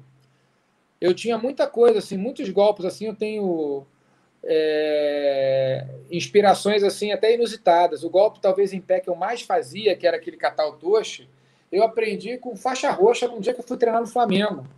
Tinha um garoto lá treinando, fez uma coisa legal, eu olhei, falei, opa, vem cá, cara, me ajuda aí, o que, que você inventou aí que eu não conhecia? Aí ele começou a me ensinar, eu falei, caramba, aí depois é, você vai adaptando para o teu estilo, aí virou o que virou, mas eu aprendi com faixa roxa, já era da seleção, faixa preta. Eu falo normalmente, às vezes, às vezes a gente quer buscar, quer aprender com um cara que é um campeão disso ou daquilo. Às vezes o, o a tua salvação está ali no teu aluno, num, em alguém que está inventando uma coisa ali. Eu gostava muito de inventar a posição. Nem inventar, né? Aprender alguma coisa dali, criando e, e, inventando, né? Eu tinha sempre o meu jogo base e sempre tinha que na minha cabeça eu tenho que ter posições para surpreender. E, e, no chão isso acontecia muito assim. Às vezes eu estava treinando, saí uma posição sem querer, Aí eu, para, para, para. Aí eu fazia. Às vezes eu estava dormindo assim, pensando em alguma coisa, vinha uma posição, eu acordava, anotava assim no telefone. Na época nem era telefone, na época era agenda mesmo. Anotava na agenda para acordar no dia seguinte, ir para academia e treinar. Eu tinha muito isso assim, de noite. De noite era Doideira, Era uma, uma hora que eu meditava também bastante, né? Meditação sempre saiu umas coisas, sempre meditei, sempre saía a posição. Agora, Flávio, lembrando um pouquinho daqueles tempos, né, cara, que você treinava tudo, era psicopata, pô, ia lá, treinava o teu judô, mas você também começou a fazer sem kimono com a galera, e a gente tem umas fotos aí até que, que marcam aí, que é o momento que o Vitor Belfort ia lutar com o Tito Ortiz, aí a gente tem o Zé Mário, o Vitor Belfort, Daryl Gola dando aula, né, o, o Murilo Bustamante aí na, na sequência. Como é que foi essa época? Você chegou a pensar em, em lutar em MMA ou não? Cara, essa época foi talvez a melhor época de treino da minha vida, assim. Aí Olha aí, com o Murilo. Pô, isso é muito maneiro, né? Era muito maneiro estar com essa galera. E a gente tinha, e era um lugar assim, que isso foi depois, quando eu falei que a gente, que eu era meio que suíça, o judô do Marapendi era meio que suíça, esse lugar depois, onde a gente treinava, que era a casa do Carlinhos, né? Que o Paulo dava o treino físico lá, virou meio que a Suíça. Ali não tinha essa bobeira de, de, de eu sou daqui, eu sou dali. E o Daryl também foi um cara super legal para unir todo mundo. Todo mundo queria aprender wrestling. E do wrestling a gente ensinava uma posição, fazia um treininho e tal. Então a gente a gente tinha essa, esse ambiente assim super super do bem, cara, super legal. Pô, botou a foto ali, deu deu saudade. Mas a gente tava com essa galera, na época, o Murilo no Pride, o Vitor voando, tinha aquela Minotauro arrebentando, e o Zé Mário também treinava lá, também estava super bem. E uma época, deve ter sido em 2001, por aí, o... eles me chamaram, não sei, me lembro se foi o Bebel, o Zé Mário, o Murilo, para falar comigo que o pessoal estava me convidando, alguma coisa assim, para lutar o Pride, né? E eu me lembro até que ia ser, acho que era aquele do dia 31 de dezembro, né? E possivelmente com Takimoto. Nunca soube se essa história teria seguido adiante ou não, né? O Takimoto foi um cara que foi campeão olímpico em 2000 e tinha migrado. Era Takimoto, né? Será que eu estou confundindo o nome dele? Puta, eu acho que era o Takimoto. Takimoto tem o Takimoto, sim, no MMA. Tem o Takimoto. Eu lembro que tentaram. Ficou, parece... ficou ruim seu, seu, seu, seu microfone de novo. Rolou. Tá, agora melhorou? Melhorou ou não? Melhorou? Vou entrar e sair. Segura aí, Léo, só um segundinho. Vou entrar e sair, só um segundo. Agora foi, agora foi, agora foi. Agora foi? foi? Pô, toda, foi, vez, toda vez que eu ameaço sair, porque tem que entrar e sair quando dá esse problema nesse É sentimental, e fala, volta. É sentimental. Mas, cara, ia rolar o honorato com Yoshida, né? Tentaram fazer o é. um honorato com Yoshida, parece que o honorato não quis ver essa ideia de você, né, cara, que já estava treinando com os caras.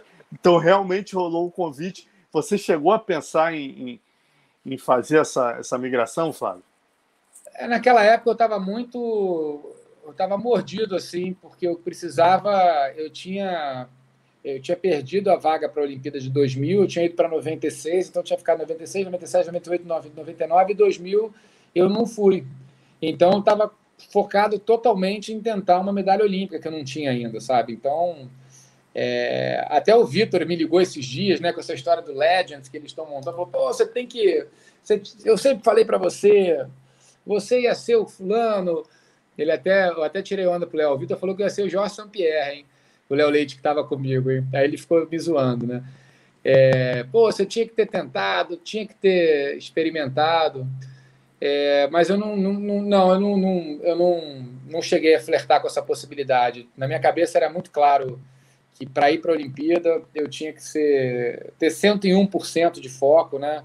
Ainda mais, pô, logo depois chega o Thiago Camilo para fazer essa disputa comigo, então não tinha a menor chance de eu tirar um pouco a energia dali, sabe? Eu era muito. Eu nunca. Eu treino Muay Thai de brincadeira já há alguns anos, mas se for me botar para fazer um sparring, eu sou faixa branca, sabe? Eu teria que aprender muito. O que eu ia gostar muito era do treino, né? Os meus amigos que migraram para o MMA, praticamente todos esses daquela, daquela geração. Léo Leite, por exemplo. Léo né, Leite, Shaolin. Eles sempre falavam, cara, é muito mais legal o treino, porque às vezes é maçante, né? Você treinar sempre uma modalidade. E quando você treina MMA, você vira um triatleta, né? Um, você treina boxe, o Muay Thai de manhã, depois treina judô, depois treina jiu-jitsu, depois treina wrestling, depois faz parte física. Então eles falavam muito que o treino era mais tranquilo. Eu me lembro o Paulão. O Paulão, que era um grande judoca, né? Tinha um futuro promissor ali no judô, ele parou muito cedo é, para focar no MMA. E eu encontrei ele na praia e fui falar: pô, Paulão, caramba, cara, tá começando aqui, estamos numa batida, você vai sair do judô agora para o Vale Tudo na época. Aí ele olhou para mim e falou: é muito violento o judô, cara. Não dá para fazer judô. O judô é muito violento. Aí eu fiquei olhando para ele, cara, mas você tá no Vale Tudo, pô. Como é que o judô é violento? Ele é muito mais, muito mais tranquilo, bichão. Você, no máximo, ficou com a cara roxa em uma semana tá bom. Judô, quando você tem uma lesão, é estoura o joelho, estoura o cotovelo, estoura o ombro, três, quatro meses parado. Eu quero mais tranquilidade, eu vou pro Vale Tudo. Eu, pensei, bom, o Paulão é realmente um cara especial, né? Peculiar. Agora, ó, você falou um nome, cara, que eu sempre, quando falo de pessoas que eu lamento não terem ido para o ADCC, né? Eu lembro de, desses dois nomes, Flávio Canto e Paulo Filho. Você não chegou a receber esse convite, não, Flávio? Porque não, não impediria você né, de lutar a Olimpíada.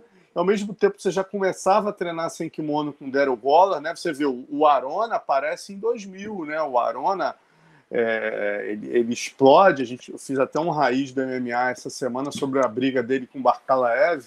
Foi exatamente em 2000 né? Você tinha ainda 2000, 2001, 2003 depois, quer dizer, você ganhou a tua medalha de bronze nas Olimpíadas de 2004.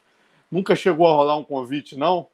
Que eu acho que você e o Paulão, cara, iam fazer um estrago lá no, no, no ADCC e vocês iam complicar para muita gente. O Paulão seguramente faria. Eu precisava, precisaria é, fazer uma transição, sabe? Pro... Eu treinava sem kimono com pouca frequência, assim. Embora sempre gostar, eu gostava de fazer sem kimono, mas a, a, minha variedade técnica sem kimono não tinha nem comparação com o que eu tinha é, de kimono. Então precisaria fazer uma adaptação que ia levar algum tempo, assim, sabe? Eu acho que no chão agora sem, é, eu sempre tive um talento, uma habilidade assim para mim muito fluida. Sempre foi estranho para mim até, sabe? Para mim treinar chão era isso naqueles tempos, né? Hoje eu tá, três minutos eu estou pedindo arrego.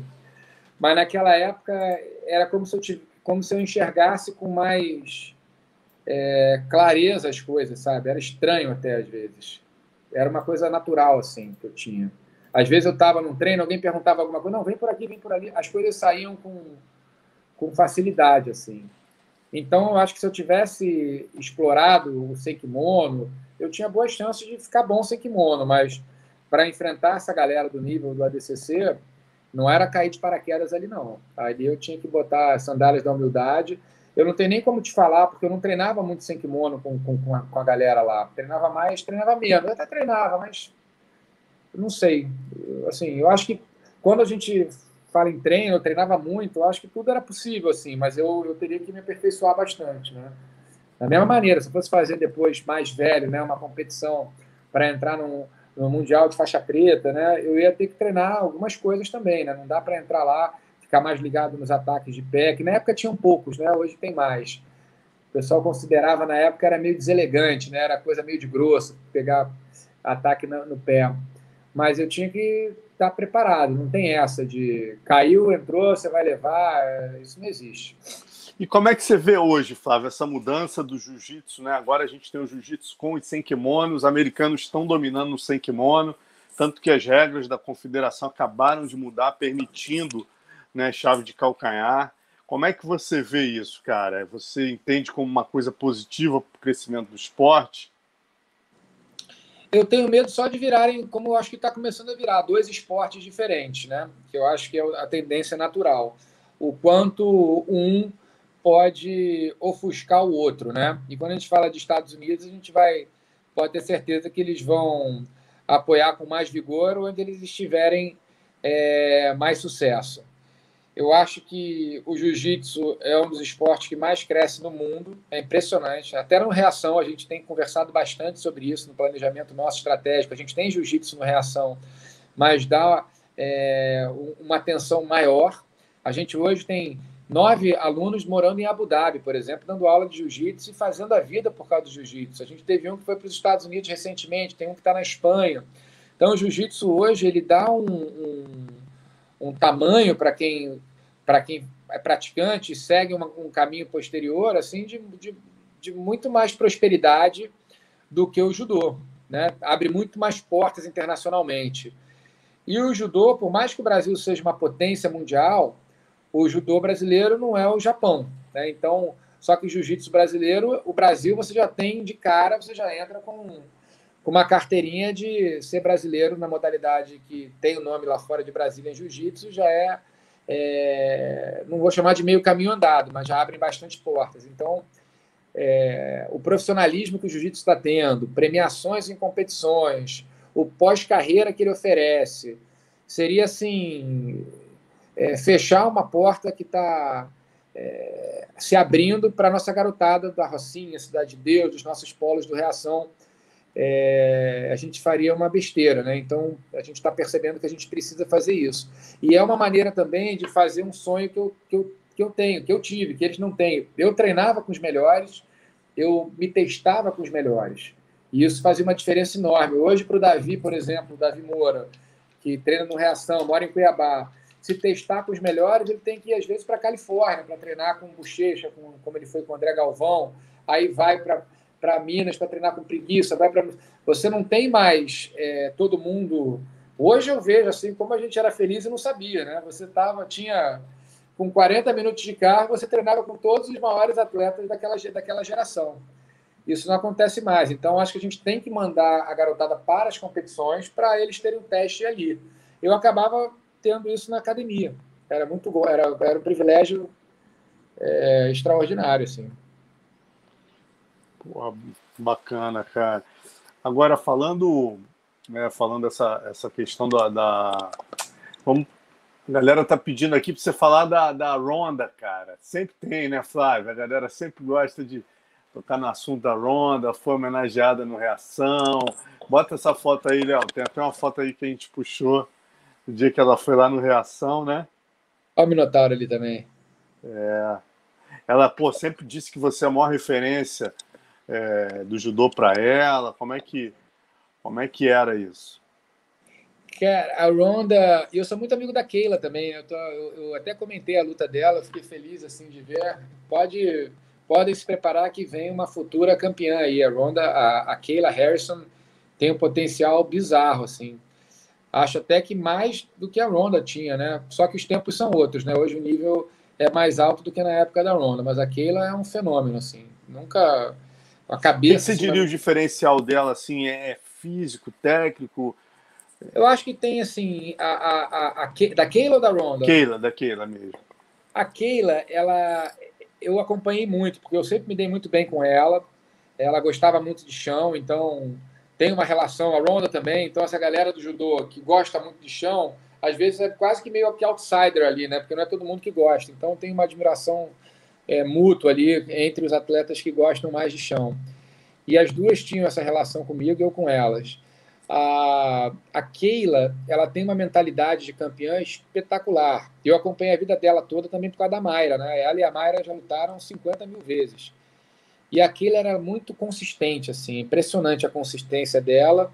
Ela treinou a vida inteira com o Jimmy Pedro, que foi o técnico também do Travis Stevens, o técnico da Ronda Rousey, que é um cara que coloca muita energia, ele e o pai dele, né, o, o, o pai do Jimmy, na, na relação, né, na, na, na parte mental. Então, essa galera que vem de lá é, tem uma atitude vencedora em todo, em todo o ciclo no treinamento, você via essa galera treinando. O Travis treinava pra caramba, assim, sabe? Treinava muito. Ele estava sozinho, sempre com objetivo. Ele tem uma inteligência, né, de dar sempre um, objetivo para cada competição. E, e, você vai atrás do objetivo, mas no fundo, quando você tem um objetivo, você esquece de todas as emoções que podem te atrapalhar ali. Então, eles têm uma, uma parte mental violenta e treinam muito, muito. E quando você pega uma Keila que tem uma cultura olímpica, né, de treinamento de altíssimo nível, é boa de chão, está treinando com as melhores, está treinando com a Amanda, está lá na TT com aquela galera que também é espetacular. Não tem como. Eu vi a última luta dela, eu juro, eu fiquei com pena, assim. Eu queria que acabasse a luta. Não, não gostei. Eu fiquei preocupado com a outra menina. Matou a menina. É um nível, assim, que é, é, é, é desproporcional. E, e, e, sobre a Ronda, assim, a Ronda é é, eu, eu, cheguei a receber vários parabéns das pessoas, achando que eu estava namorando, eu tinha ficado com a Ronda. Na época eu namorava, pô. Então ainda tomei bronca da minha namorada na época. Que história é essa? Porque esse Pô, eu vi jornal, cara. Eu vi jornal. Eu lembro na época eu tava andando ali na, na banca, ali em Ipanema. Aí tinha uma foto tua, porra, você e a Ronda. Tal. Eu falei, porra, nego, nego se amarra numa fofoca, né? No Nelson Rubens. É, e a história da Ronda, a Ronda a gente tinha essa, essa relação. Eu fui dar um seminário lá quando ela era mais nova, ela foi no seminário. E, e quando ela veio para o Brasil, a gente teve duas situações assim que, que foram muito legais com ela. Uma, a gente fez uma matéria e até uma matéria que me trouxe uma coisa interessante. Eu posso falar depois se tiver tempo aqui. Mas nessa matéria eu, eu, eu entrevistei ela e o Rafael dos Anjos, né? O Rafael campeão na época, nota mil. E no final ela fez uma. Ela falou: É sua última pergunta? Eu falei: É. Ela, então só um momento. Aí ela saiu pegou uma cartolina. Aí eu, eu fiz a última pergunta. Falou: Antes de eu, de eu responder, eu queria fazer uma doação o Reação, que era um cheque, acho que de 30 mil dólares, não me lembro exatamente quanto era, que ela tinha leiloado as luvas, que ela tinha feito alguma disputa de cinturão, e esse valor ela ia doar para Reação. Aí foi super legal, né? Super bacana a atitude dela. E logo depois que ela fez a luta com a Beth Correia, ela levou o cinturão para Reação. E aí, Jornal Nacional, todo mundo cobriu isso, né? Então o pessoal deve ter pensado, pô, deu cheque para o Reação 30 mil dólares, deu cinturão para o Reação. Pô, falou na entrevista alguma coisa de mim, falou, tá namorando, tá ficando tal. E ainda saiu uma matéria no jornal falando que depois ela foi lá para casa, que a mãe conheceu o meu pai falando que o nome do meu pai era Carlos Alberto, mas Carlos Alberto é meu tio, meu pai é Felipe. Então era uma matéria longa, com uma história longa, que nunca existiu. E eu ainda tive que falar para minha namorada, lê a matéria. Ela leu, eu falei, na época, né? Onde a gente estava esse dia? Eu não estava nem no Rio no dia que tinha saído aquilo ali. Eu estava com ela viajando, estava em Búzios. Aí ela, não, tem razão, mas é porque, pô, essas histórias, tem um monte de gente falando, minhas amigas me, me enchendo o saco. Falei, caramba. Mas é, é, é, uma doideira, uma loucura isso. Eu, eu, eu, eu, demorei, mas eu saí desse, desse lugar assim. Eu acho que era resquício de um, de um lugar que eu fiquei. Eu, eu casei, eu, eu, casei com uma, com, uma, com uma apresentadora atriz, né, na época, alguns anos antes, e acabei, sem querer, entrando no universo que, que, que eu não conhecia. Né? Então tive que aprender a lidar com ele. E, e, hoje é tranquilo, assim, mas foi para mim muito difícil. Mas é assim, é impressionante, né, Flávio? Eu estava procurando fotos suas aqui no Google e, pô, a quantidade de foto, cara, que tem você acordando de manhã indo fazer teu Cooper, tem um paparazzi lá, você com. Porra, cara. Tem, tem, para cada foto de você com a medalha, tem 15 fotos do Flávio Canto correndo na praia, né? É bizarro. Isso foi assim, porque quando eu, eu, eu me aposentei eu já fui direto trabalhar na TV, né? Então eu fui para um lugar assim que, que era um lugar de exposição. E logo depois eu casei, é, na época com a Fiorella. A Fiorella era apresentadora do video show, era super conhecida. Meu casamento teve capa de caras, olha que, que, que, que loucura, cara. E a gente separou logo depois. Então foi um casamento que durou pouco, mas a gente ficou quatro anos juntos. Mas foi um período da minha vida que eu entrei na TV me, é, é, fiquei com uma pessoa famosa, casei com uma pessoa famosa, e de repente era isso, saía a matéria que eu estava tomando sorvete com ela, sabe? Aí, eu, aí você ia ler que a matéria era falar que a gente foi tomar sorvete. Eu, cara, não acredito que o pessoal perde tempo lendo isso, cara. Que horror. E aí depois, bom, eu, eu fui aprendendo a me defender, assim. Hoje eu tô, eu tô bastante, sou bem mais inteligente nesse lugar e acho também que eu saí de moda. Ah, porra, para com isso. Não, eu tô brincando, mas eu acho que de fato você consegue, você vai entendendo é... e vou me protegendo também. E como é, é que tu é... lida com isso, Flávio? Por exemplo, saiu, tem um paparazzi ali, porra, Flávio canta ali, trata legal, ou tem todo um limite com relação a isso, cara? Porque ah, hoje, os caras que dia, passam do hoje, limite. Hoje em dia é bem tranquilo, sim. Na época, no começo, eu, eu, eu, a minha sensação era assim, cara, eu ficava quase com um pouco de pena, assim, fala, putz, isso aí deve estar tá ruim, né, para ter que fazer isso, é, porque isso não, não é muito importante, né? Então eu ficava com um pouco de compaixão, talvez, ali, de dependendo da situação, né? Porque tinha situação que era. Mas tinha maldade também, né? Tem maldade nesse lugar. Sem dúvida. É... Mas aprendi a lidar. Hoje em dia, eu fico, hoje em dia também está fácil, né? Eu não tenho mais é, sair desse lugar de, de, celebridades, que acaba que eu trabalho na Globo, então eu acabava tendo relações muitas vezes com pessoas que, é, que tinham fama, notoriedade, aí o pessoal vinha, vinha em cima, né? Natural, né? Dá preguiça. Natural. Agora, Flávio, o Léo tá lembrando bem aqui, cara, só para você esclarecer que a gente foi colocar na tua apresentação, muita gente não sabia que você não é brasileiro, né, cara? Você nasceu em Oxford. Como é que é essa história? É, eu, eu tô quase indo para lá tomar vacina, pô. Eu tô. Eu, eu nasci em Oxford, meu pai na época estava estudando, meu pai é físico nuclear, mas é brasileiro, né? Ele foi para lá é, fazer doutorado. E aí eu nasci lá, fiquei lá até dois anos, e voltei pro, vim para o Brasil pela primeira vez. Depois dos 9 aos 10, eu morei na Califórnia, em Berkeley. Ele foi fazer um pós-doc. E depois eu fiquei meio ano na Inglaterra. E aí voltei de vez para o Brasil. Mas é, minha família é brasileira, mas eu tenho dupla cidadania. Então tenho passaporte inglês e o, e o, e o brasileiro. O que acabou me ajudando muito, né? Porque a gente viajava o mundo inteiro, né? E com passaporte inglês eu tinha na maioria dos países eu não tinha que tirar visto, era mais fácil assim fazer essa, essa minha vida de viajante. Aí depois ainda tem a União Europeia no período, que aí facilita ainda mais essa, circu esse, essa circulação pelos países europeus. Agora, agora acho que eu brinco, agora eu não sou mais europeu, agora eu sou britânico só, porque agora com o Brexit vai mudar bastante. Agora, Flávio, só resumindo tua história também do Reação, que a gente não pode deixar de falar, né, cara? Como que surgiu a ideia e o que é o Reação hoje, né? Que é algo muito grande. Quantos atletas já foram beneficiados pelo, pelo teu trabalho e pelo trabalho do Geraldo Bernardes? Cara, o Reação é, assim, a parte mais bacana da minha vida e eu acho que de muita gente, do Geraldo também. Começou... Eu comecei dando aula em 2000 na Rocinha, numa associação de moradores, na época um projeto social chamado Criança Educação, é, Criança Educação, Educação Criança Futuro, que era um projeto da Gama Filho, né? O Pedro Gama Filho, junto com a prefeitura, apoiado pela prefeitura. O Pedro sempre foi para mim um grande é, amigo, incentivador. E eu voltei muito triste da Olimpíada de Sydney. E tem um mantra no judô, né? Cai e levanta mais forte, cai e levanta mais forte. E levantar mais forte, para mim, é diferente da tal resiliência, né? Que é voltar para o mesmo lugar é voltar com alguma novidade, é voltar aprendendo alguma coisa, mudando alguma coisa. E como eu sempre tinha tido vontade né, de fazer alguma coisa que pudesse melhorar o que eu vi aqui, né, eu cresci no Rio de Janeiro, que é uma cidade muito doida, né, 23% da cidade mora em favela, eu e tem a história dos morros, né? Então você tem essa peculiaridade de você não ter como não ver essas disparidades, né, sociais onipresentes na cidade. Então eu, eu, eu, tinha vontade de fazer alguma coisa. Eu comecei a dar aula de judô lá e de jiu-jitsu na época também. Espera só um segundinho, rapidinho, Marcelo. Uhum. É isso, galera. Vamos. Você não acompanhou aí no início, eu estou vendo aqui muita gente pedindo para ele contar da faixa coral, Trump Balboa, olha aí. Não, tá lá no lá, início. Lá. Tá lá no início. Vamos lá, Flávio.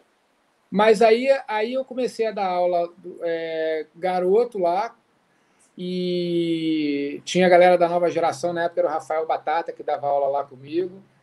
O Aron também dava aula comigo. O Rodrigo, que hoje foi nosso, meu, nosso primeiro faixa preta, era monitor. Tem 20 anos isso, hein?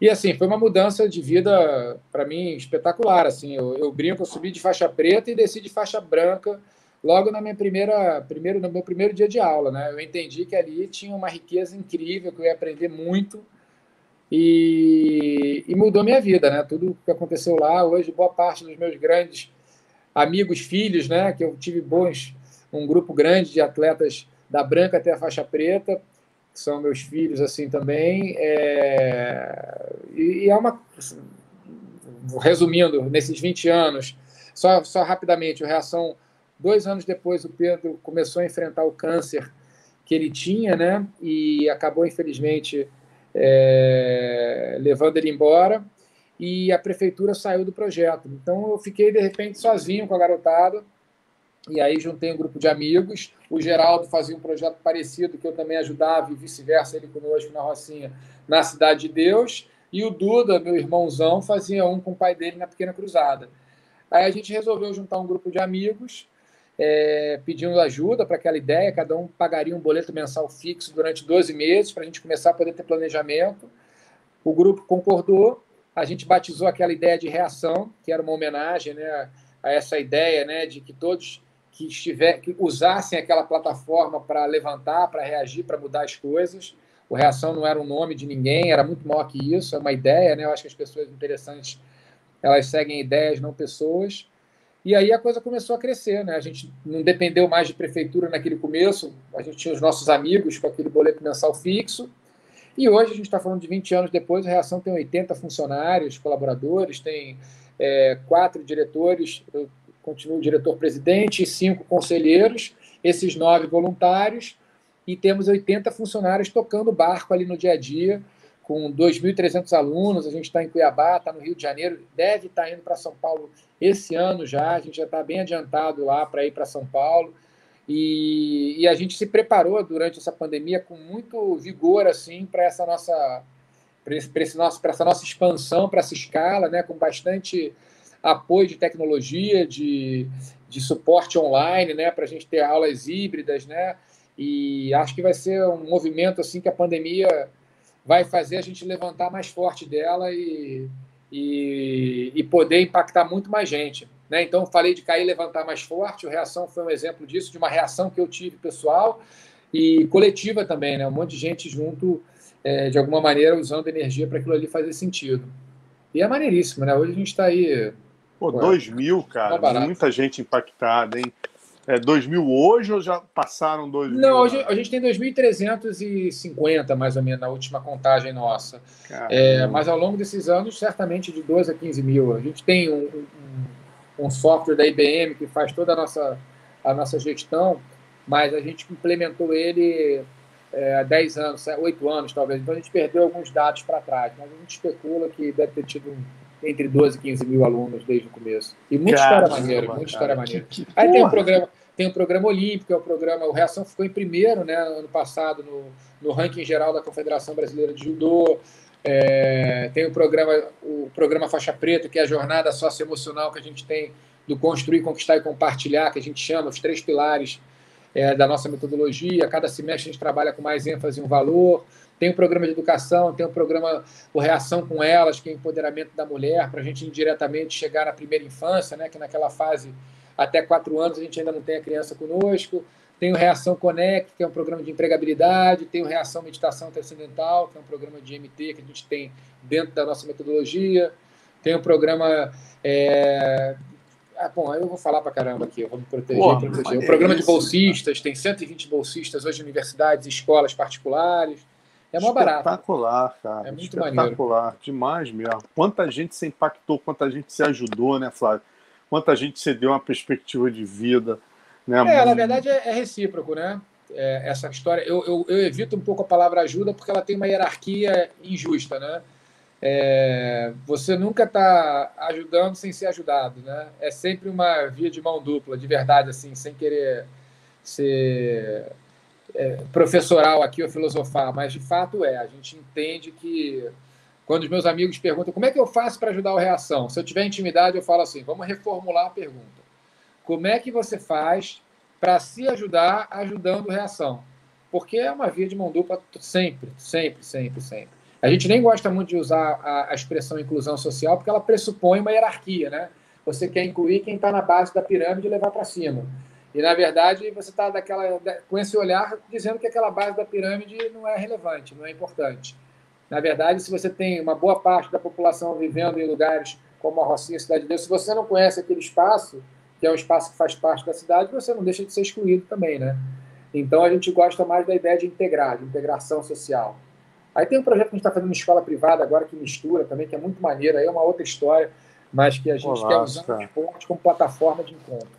Que golaço, cara. Porra, muito legal. tava, essa semana eu jantei com o Pedro Riso também, projeto maravilhoso Pedro, lá no Fit, cara. Muito cada, legal. Cada história, ele contou umas três histórias lá que eu quase chorei. Você deve ter aí mais de mil histórias nesses 20 anos. Agora, uma história também muito marcante, Rafaela Silva, né, que é um trabalho seu, do Geraldo, né?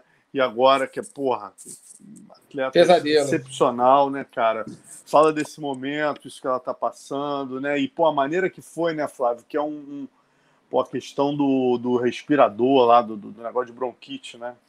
Cara, é o pesadelo de Natal pra gente, né? A história da Rafaela. É muito duro, assim, porque eu sempre fui um, um, um cara, assim, com a Rafaela, com muita. A gente sempre, sempre bati muito de frente com ela, porque eu sempre fui mais chato, assim, com ela.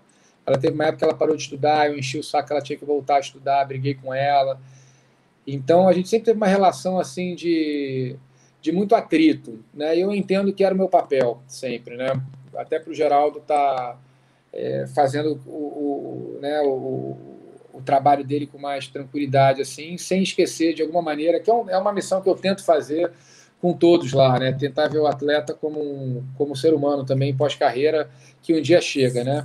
E atleta tem uma uma relação com a aposentadoria como a gente quando é jovem tem jovem tem com a morte, né? A gente acha que ela não vai chegar, mas a aposentadoria um dia chega e às vezes chega de uma maneira muito triste.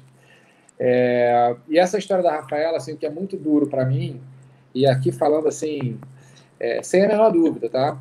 Aí o pessoal pode falar, pô, mas se é, por que aconteceu isso? Eu digo, a Rafaela não, não usou nada disso. É, assim, ela não, nunca fez. A Rafaela é atleta assim, mais é, disciplinada, profissional. A Rafaela não bebe uma gota de álcool, ela não bebe nem, nem cerveja, a Rafaela bebe, sabe? Então, quando eu soube da história, ela estava no Mundial, tinha ganhado a medalha de bronze do Mundial duas semanas depois de sair o exame positivo para essa substância de bombinha de asma, né? Que eu esqueci o nome agora. O... Bom, eu vou, vou me lembrar daqui a pouco. E eu conversei com ela, com a seleção, com a CBJ, e falou: olha, cara, se prepara para uma bomba. E a Rafaela atendeu, e eu me lembro até dessa conversa, né? A gente por Zoom, eu falei: Rafaela, mas você não usou isso, eu não dei um mole, usou. Ela, ela olhou para mim, eu não bebo nem cerveja, por que, que eu vou fazer com essa bombinha de sei lá o quê? Blá, blá. Aí eu falei, Rafaela, pensa se teve alguma situação. E, e ela, no dia seguinte, ela ligou, cara, a única relação que eu tive foi com uma criança que tinha, e no Pan-Americano, a menina que estava no quarto com ela também usava uma bombinha, mas parece que não tinha essa substância. Cara, eu sei que eu na, eu, na época eu falei, Rafaela, vai ter o Mundial por equipes amanhã eu posso pedir para a gente fazer uma força para a Federação Internacional, Internacional de Judô fazer um outro exame com você? Você está segura que você não usou nada lá? Eu tô, claro que eu tô. E aí a gente fez essa forçação de barra para fazer um outro exame com ela lá no Mundial. E aconteceu que eu imaginei, porque a Rafaela não é. Se ela tivesse mentido, podia ser que ela tivesse alguma coisa. Saiu o exame limpo. E e eu achei até que aquilo, eu me lembro que na época até o advogado que a gente chamou para defendê-la falou: Isso não vai fazer diferença nenhuma na defesa. Eu falei: Puta, mas na minha, na minha história vai fazer. Eu quero que a Rafaela faça esse exame duas ou três semanas depois do PAN e eu quero que saia isso limpo, porque eu sei que ela está falando a verdade, eu acredito nela e isso vai ter saído. E saiu, não estava. E assim, é, eu não consegui falar com ela ainda, tá? A gente soube disso tudo ontem. Mandei mensagem. Ela está destruída e, e muito assim é, se sentindo muito injustiçada, porque ela não conseguiu comprovar ao, a, a, como entrou no organismo dela essa substância. E provavelmente porque ou ela não sabe, foi alguma contaminação cruzada que eu não sei como foi, mas ela não sabe, cara. Então e, e, a confedera e, e, e, tem um rigor agora muito grande. A gente está vendo a Rússia saindo da Olimpíada. Eu acho mais que quem usou tem que se dar mal mesmo, tem que sair. Mas quando você tem uma pessoa que você sabe que não teve dolo nenhum, que não teve. Assim, é, é muito difícil, cara. Para a gente está sendo bem, bem duro. Eu imagino como não está sendo para ela. Estou bastante preocupado, assim, porque quando você tem uma, uma situação como essa, você tem que se isolar completamente do esporte, você não pode nem treinar no seu clube, você tem que se afastar. Ela já está há bastante tempo afastada, mas aí com a pandemia tudo isso é, fica menos dolorido, né? Porque ela não está vendo todo mundo competir, não está vendo todo mundo treinar, e agora ela tem que esperar até novembro para lutar. Eu acho que com esse rigor todo que a agência antidoping está. Eu acho que eles acabam é, sendo muito rigorosos. Acho um absurdo, se você me perguntar, dois anos por essa substância pela quantidade que tinha no organismo, não tem efeito nenhum ali naquela competição. Poderiam alegar que ela tomou antes para ter. Mas o fato foi, foi numa competição que não valia ponto para o ranking e alguns atletas nem quiseram ir. Alguns atletas preferiram se concentrar para o Mundial, que era três semanas depois. Ela quis ir porque ela quer competir tudo, até bolinha de gude ela quer competir. Então, assim, é uma história, cara, assim, que só acontece com a Rafaela, vou te falar. Porque ela teve aquela história do racismo em 2012, levantou, e 2016 ela ganhou a Olimpíada. Mas eu não sei se ela vai ter força agora para superar essa história toda, assim. É, Foi duro, assim, Alonso. E, e, ao mesmo tempo eu entendo alguém que está olhando do outro lado falar, pô, mas alguma coisa aconteceu ali, alguma coisa ela fez. Bom, é, ela fez, eu digo que não, mas que alguma coisa aconteceu, parece que sim, porque estava no organismo dela. Uma substância que não, não tem, que eu saiba, histórico nenhum de alguém usando no judô. Não é, enfim. É, é muito triste, cara, o que está acontecendo assim, com ela, com tudo isso. É, vamos aguardar aí, torcer para ela ter forças, né, Flávio, para se levantar, porque realmente é uma referência. O caso dela foi um exemplo em todos os aspectos, né, cara? Porra, surgida de uma comunidade aí com vocês, e pô, foi lá, conquistou medalha, volta por cima, né? Então vamos torcer para dar tudo certo. E, e, e ela está tendo uma relação é, das pessoas. O, o Ney, por exemplo, quando falou comigo, eu tive um papo assim na época do Mundial, eu falei, Ney, olha só, cara, eu conheço a Rafael, eu acho difícil ela ter feito alguma coisa assim, mas o que, que você acha, cara? Porque eu vou botar aqui, o meu vou estar do lado dela, independentemente do que tenha acontecido, eu acho que a gente é, tem uma relação de vida ali. E ele falou, Flávio, cara, eu boto a mão no fogo, cara. Eu já tive. É a primeira vez na minha vida que tem uma pessoa que que, que tenha sido pega numa situação como essa e que eu tenho certeza que não houve ali nenhuma má fé, nenhum dor, pela substância, pelo, pela, pelo histórico dela, pela competição que foi. E, e eu tenho essa certeza, sabe? Eu, eu, e a Confederação Brasileira de Judô colocou um, um. Assim, é difícil ver alguém se manifestar. O Comitê Olímpico Brasileiro.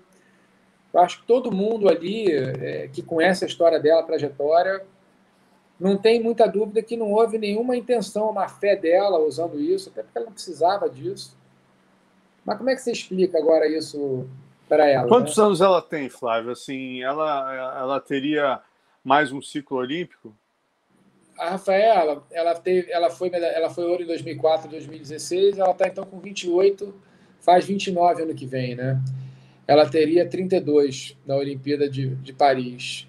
Tem tempo, assim tem que ver como é que ela vai encarar tudo isso, cara, porque se de fato é o que eu acho que é, né, que ela não usou nada disso, que ela, é, quer dizer, que pelo menos que ela saiba, ela não tem, que ela é inocente, ela tá achando que é, tem uma conspiração aí contra ela, porque ela não está conseguindo entender, sabe, o que aconteceu. E eu confesso que quando aconteceu tudo, eu estava muito tranquilo. Eu jamais achei que esse desfecho podia ser esse, sabe? É, ela podia ter seguido outra outra linha de defesa, falar que ela tomou, mas porque é uma substância que se você avisa que tomou, você pode estar tá liberado, sabe? Você não pode não avisar e você pega ali. Então é muito doido, cara. Você ter dois anos de punição em função de tudo isso é é uma baita porrada assim que eu acho que bem bem fora do que ela merece, assim, cara. Agora, Flávio, para a gente terminar, como é que você vê hoje né, os grandes valores da seleção brasileira de judô? Quem que você aposta? Quais são as nossas chances nas, nas próximas na próxima Olimpíada em Tóquio? A gente está num momento assim difícil. A gente está num, num período de renovação da equipe masculina. A gente está num período agora com a história da Rafaela. É uma, a gente tem boas atletas para essa categoria, mas a Rafaela, a própria Jéssica, que foi super bem agora no PAN. Né? O Brasil ganhou de Cuba, afinal, ela foi a última atleta que lutou e, medalha, e ganhou. Mas a Rafaela tem uma experiência, um histórico, né, que ela valia por dois ali, tanto para a categoria individual como para a competição por equipe, que pela primeira vez vai acontecer. O Brasil foi bronze no último Mundial, com a Rafaela na competição por equipes. São três categorias no masculino e três no feminino, são seis na equipe.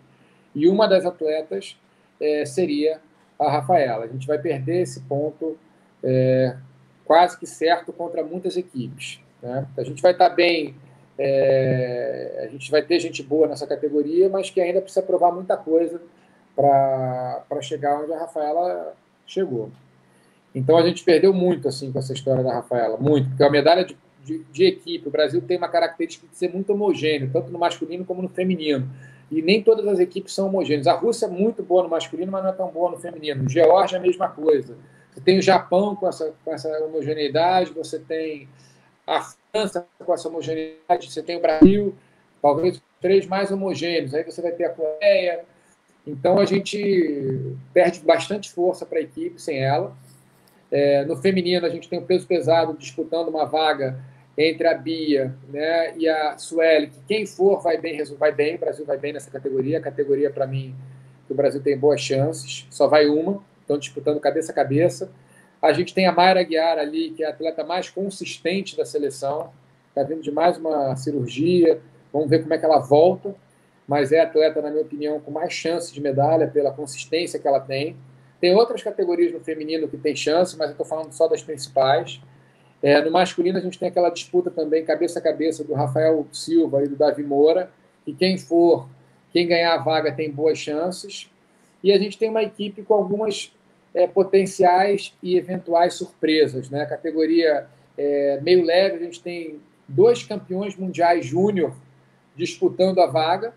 Né? Tanto o Daniel Carmin quanto o William são caras que têm boas chances de serem aquele cara que normalmente a gente tem um na Olimpíada, né? Que chega, que ninguém espera muito e já ganha uma medalha. O Carguinin já foi, inclusive, quinto no Mundial Adulto. Então, essa é uma outra categoria boa. Então, eu diria que essas são as principais categorias do Brasil buscar medalha, tá? Mas tradicionalmente a gente tem sempre surpresas. Assim, não é nem surpresa, você tem Portela, você tem é, atletas numa crescência, Larissa, você tem. É, a gente não sabe como é que vai ser o meu médio, tem o Yudi, tem o Vitor, não sei quem vai, tem outros atletas também na disputa. A gente tem atletas duros, mas essas são as categorias que eu acho que, tem, que a gente tem mais chance de resultado. Mas eu te digo assim, é uma Olimpíada que eu acho que o Brasil é, se conquistar duas medalhas é um bom resultado.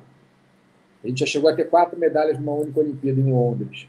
Eu acho que a realidade da nossa equipe hoje, a gente tem chance de quatro, mas duas medalhas é um resultado bom para o grupo que a gente tem hoje, no momento que eles estão hoje. Show, meu irmão. Maravilha, pô, agradecer. Já estamos quase chegando a duas horas aqui de papo, nem senti o tempo passar. Prazer é, conversar você, contigo. Até amanhã. Prazer enorme, meu irmão. Obrigado aí por nos atender. Tamo junto. Sempre. Obrigado, Alonso. Parabéns aí para vocês do PVT. Pô, desde 1900 e vovó Elza usava fralda, fazendo história aí em todas as modalidades de luta. Vocês fazem parte da minha história, da nossa história. Né? Quando você mostra aquelas fotos, eu me lembro o carinho que eu tinha de guardar a minha tatame lá, Puxa, olha aqui, ó, tem a fotinho, a história aqui. Eu tenho tudo isso guardado lá em casa. Na casa dos meus Bom, pais. Irmão. Mó carinho. Então, numa época que ninguém se aventurava, né? Tinha uns raros ali. Era uma ousadia, né? Porra, você é jornalista, você cobre luta, o pessoal deve olhar para você, imagina o quanto você deve ter sofrido de, de respostas desagradáveis, né? Quando você era mais jovem, né? E hoje a gente tem aí a luta ocupando o espaço que ocupa. É, mas vocês foram naquela época que tinha que cortar um dobrado. Parabéns aí por tudo que vocês significam e representam. Obrigado, irmão. Digo mesmo para você aí. Obrigado por tudo em todas as áreas, né? O cara é faixa coral em todas as áreas, agora no jornalismo também, dando orgulho para caramba para gente. Obrigado, meu irmão. E sempre atendendo todo mundo, né, Flávio? Quando eu botei o, o, porra, a nota ali no PVT que você ia participar com a gente, entrou um cara falou assim: são essas coisas pequenas que a gente vê quem são as pessoas, né? Entrou um cara ali e falou, cara, esse cara é muito sangue bom, cara. Eu encontrei com ele lá em Jericoacoara. O cara oh, me viu, me deu um abraço, pediu para tirar foto comigo, ainda ficou me contando um monte de história de luta. Porra, esse cara não existe. Eu falei, pô, e, e isso resume o Flávio Canto, né, cara? É um cara que trata todo mundo da mesma maneira, seja do Koga lá do judô até o. Porra, é isso aí, meu irmão. Obrigado mesmo. Parabéns pelo teu trabalho aí e obrigado por tudo que você está fazendo para o esporte brasileiro. Uma honra, Alonso. Você não pede, você manda, sempre as ordens. Valeu. É isso, Léo. Obrigado. Galera, ó, segunda a gente vai estar com Gilbert Durinho às 20 horas. Valeu? Última resenha do ano. Abraço grande, Flavão. Galera, abraço, Feliz Natal a todos aí. Feliz Natal, pessoal.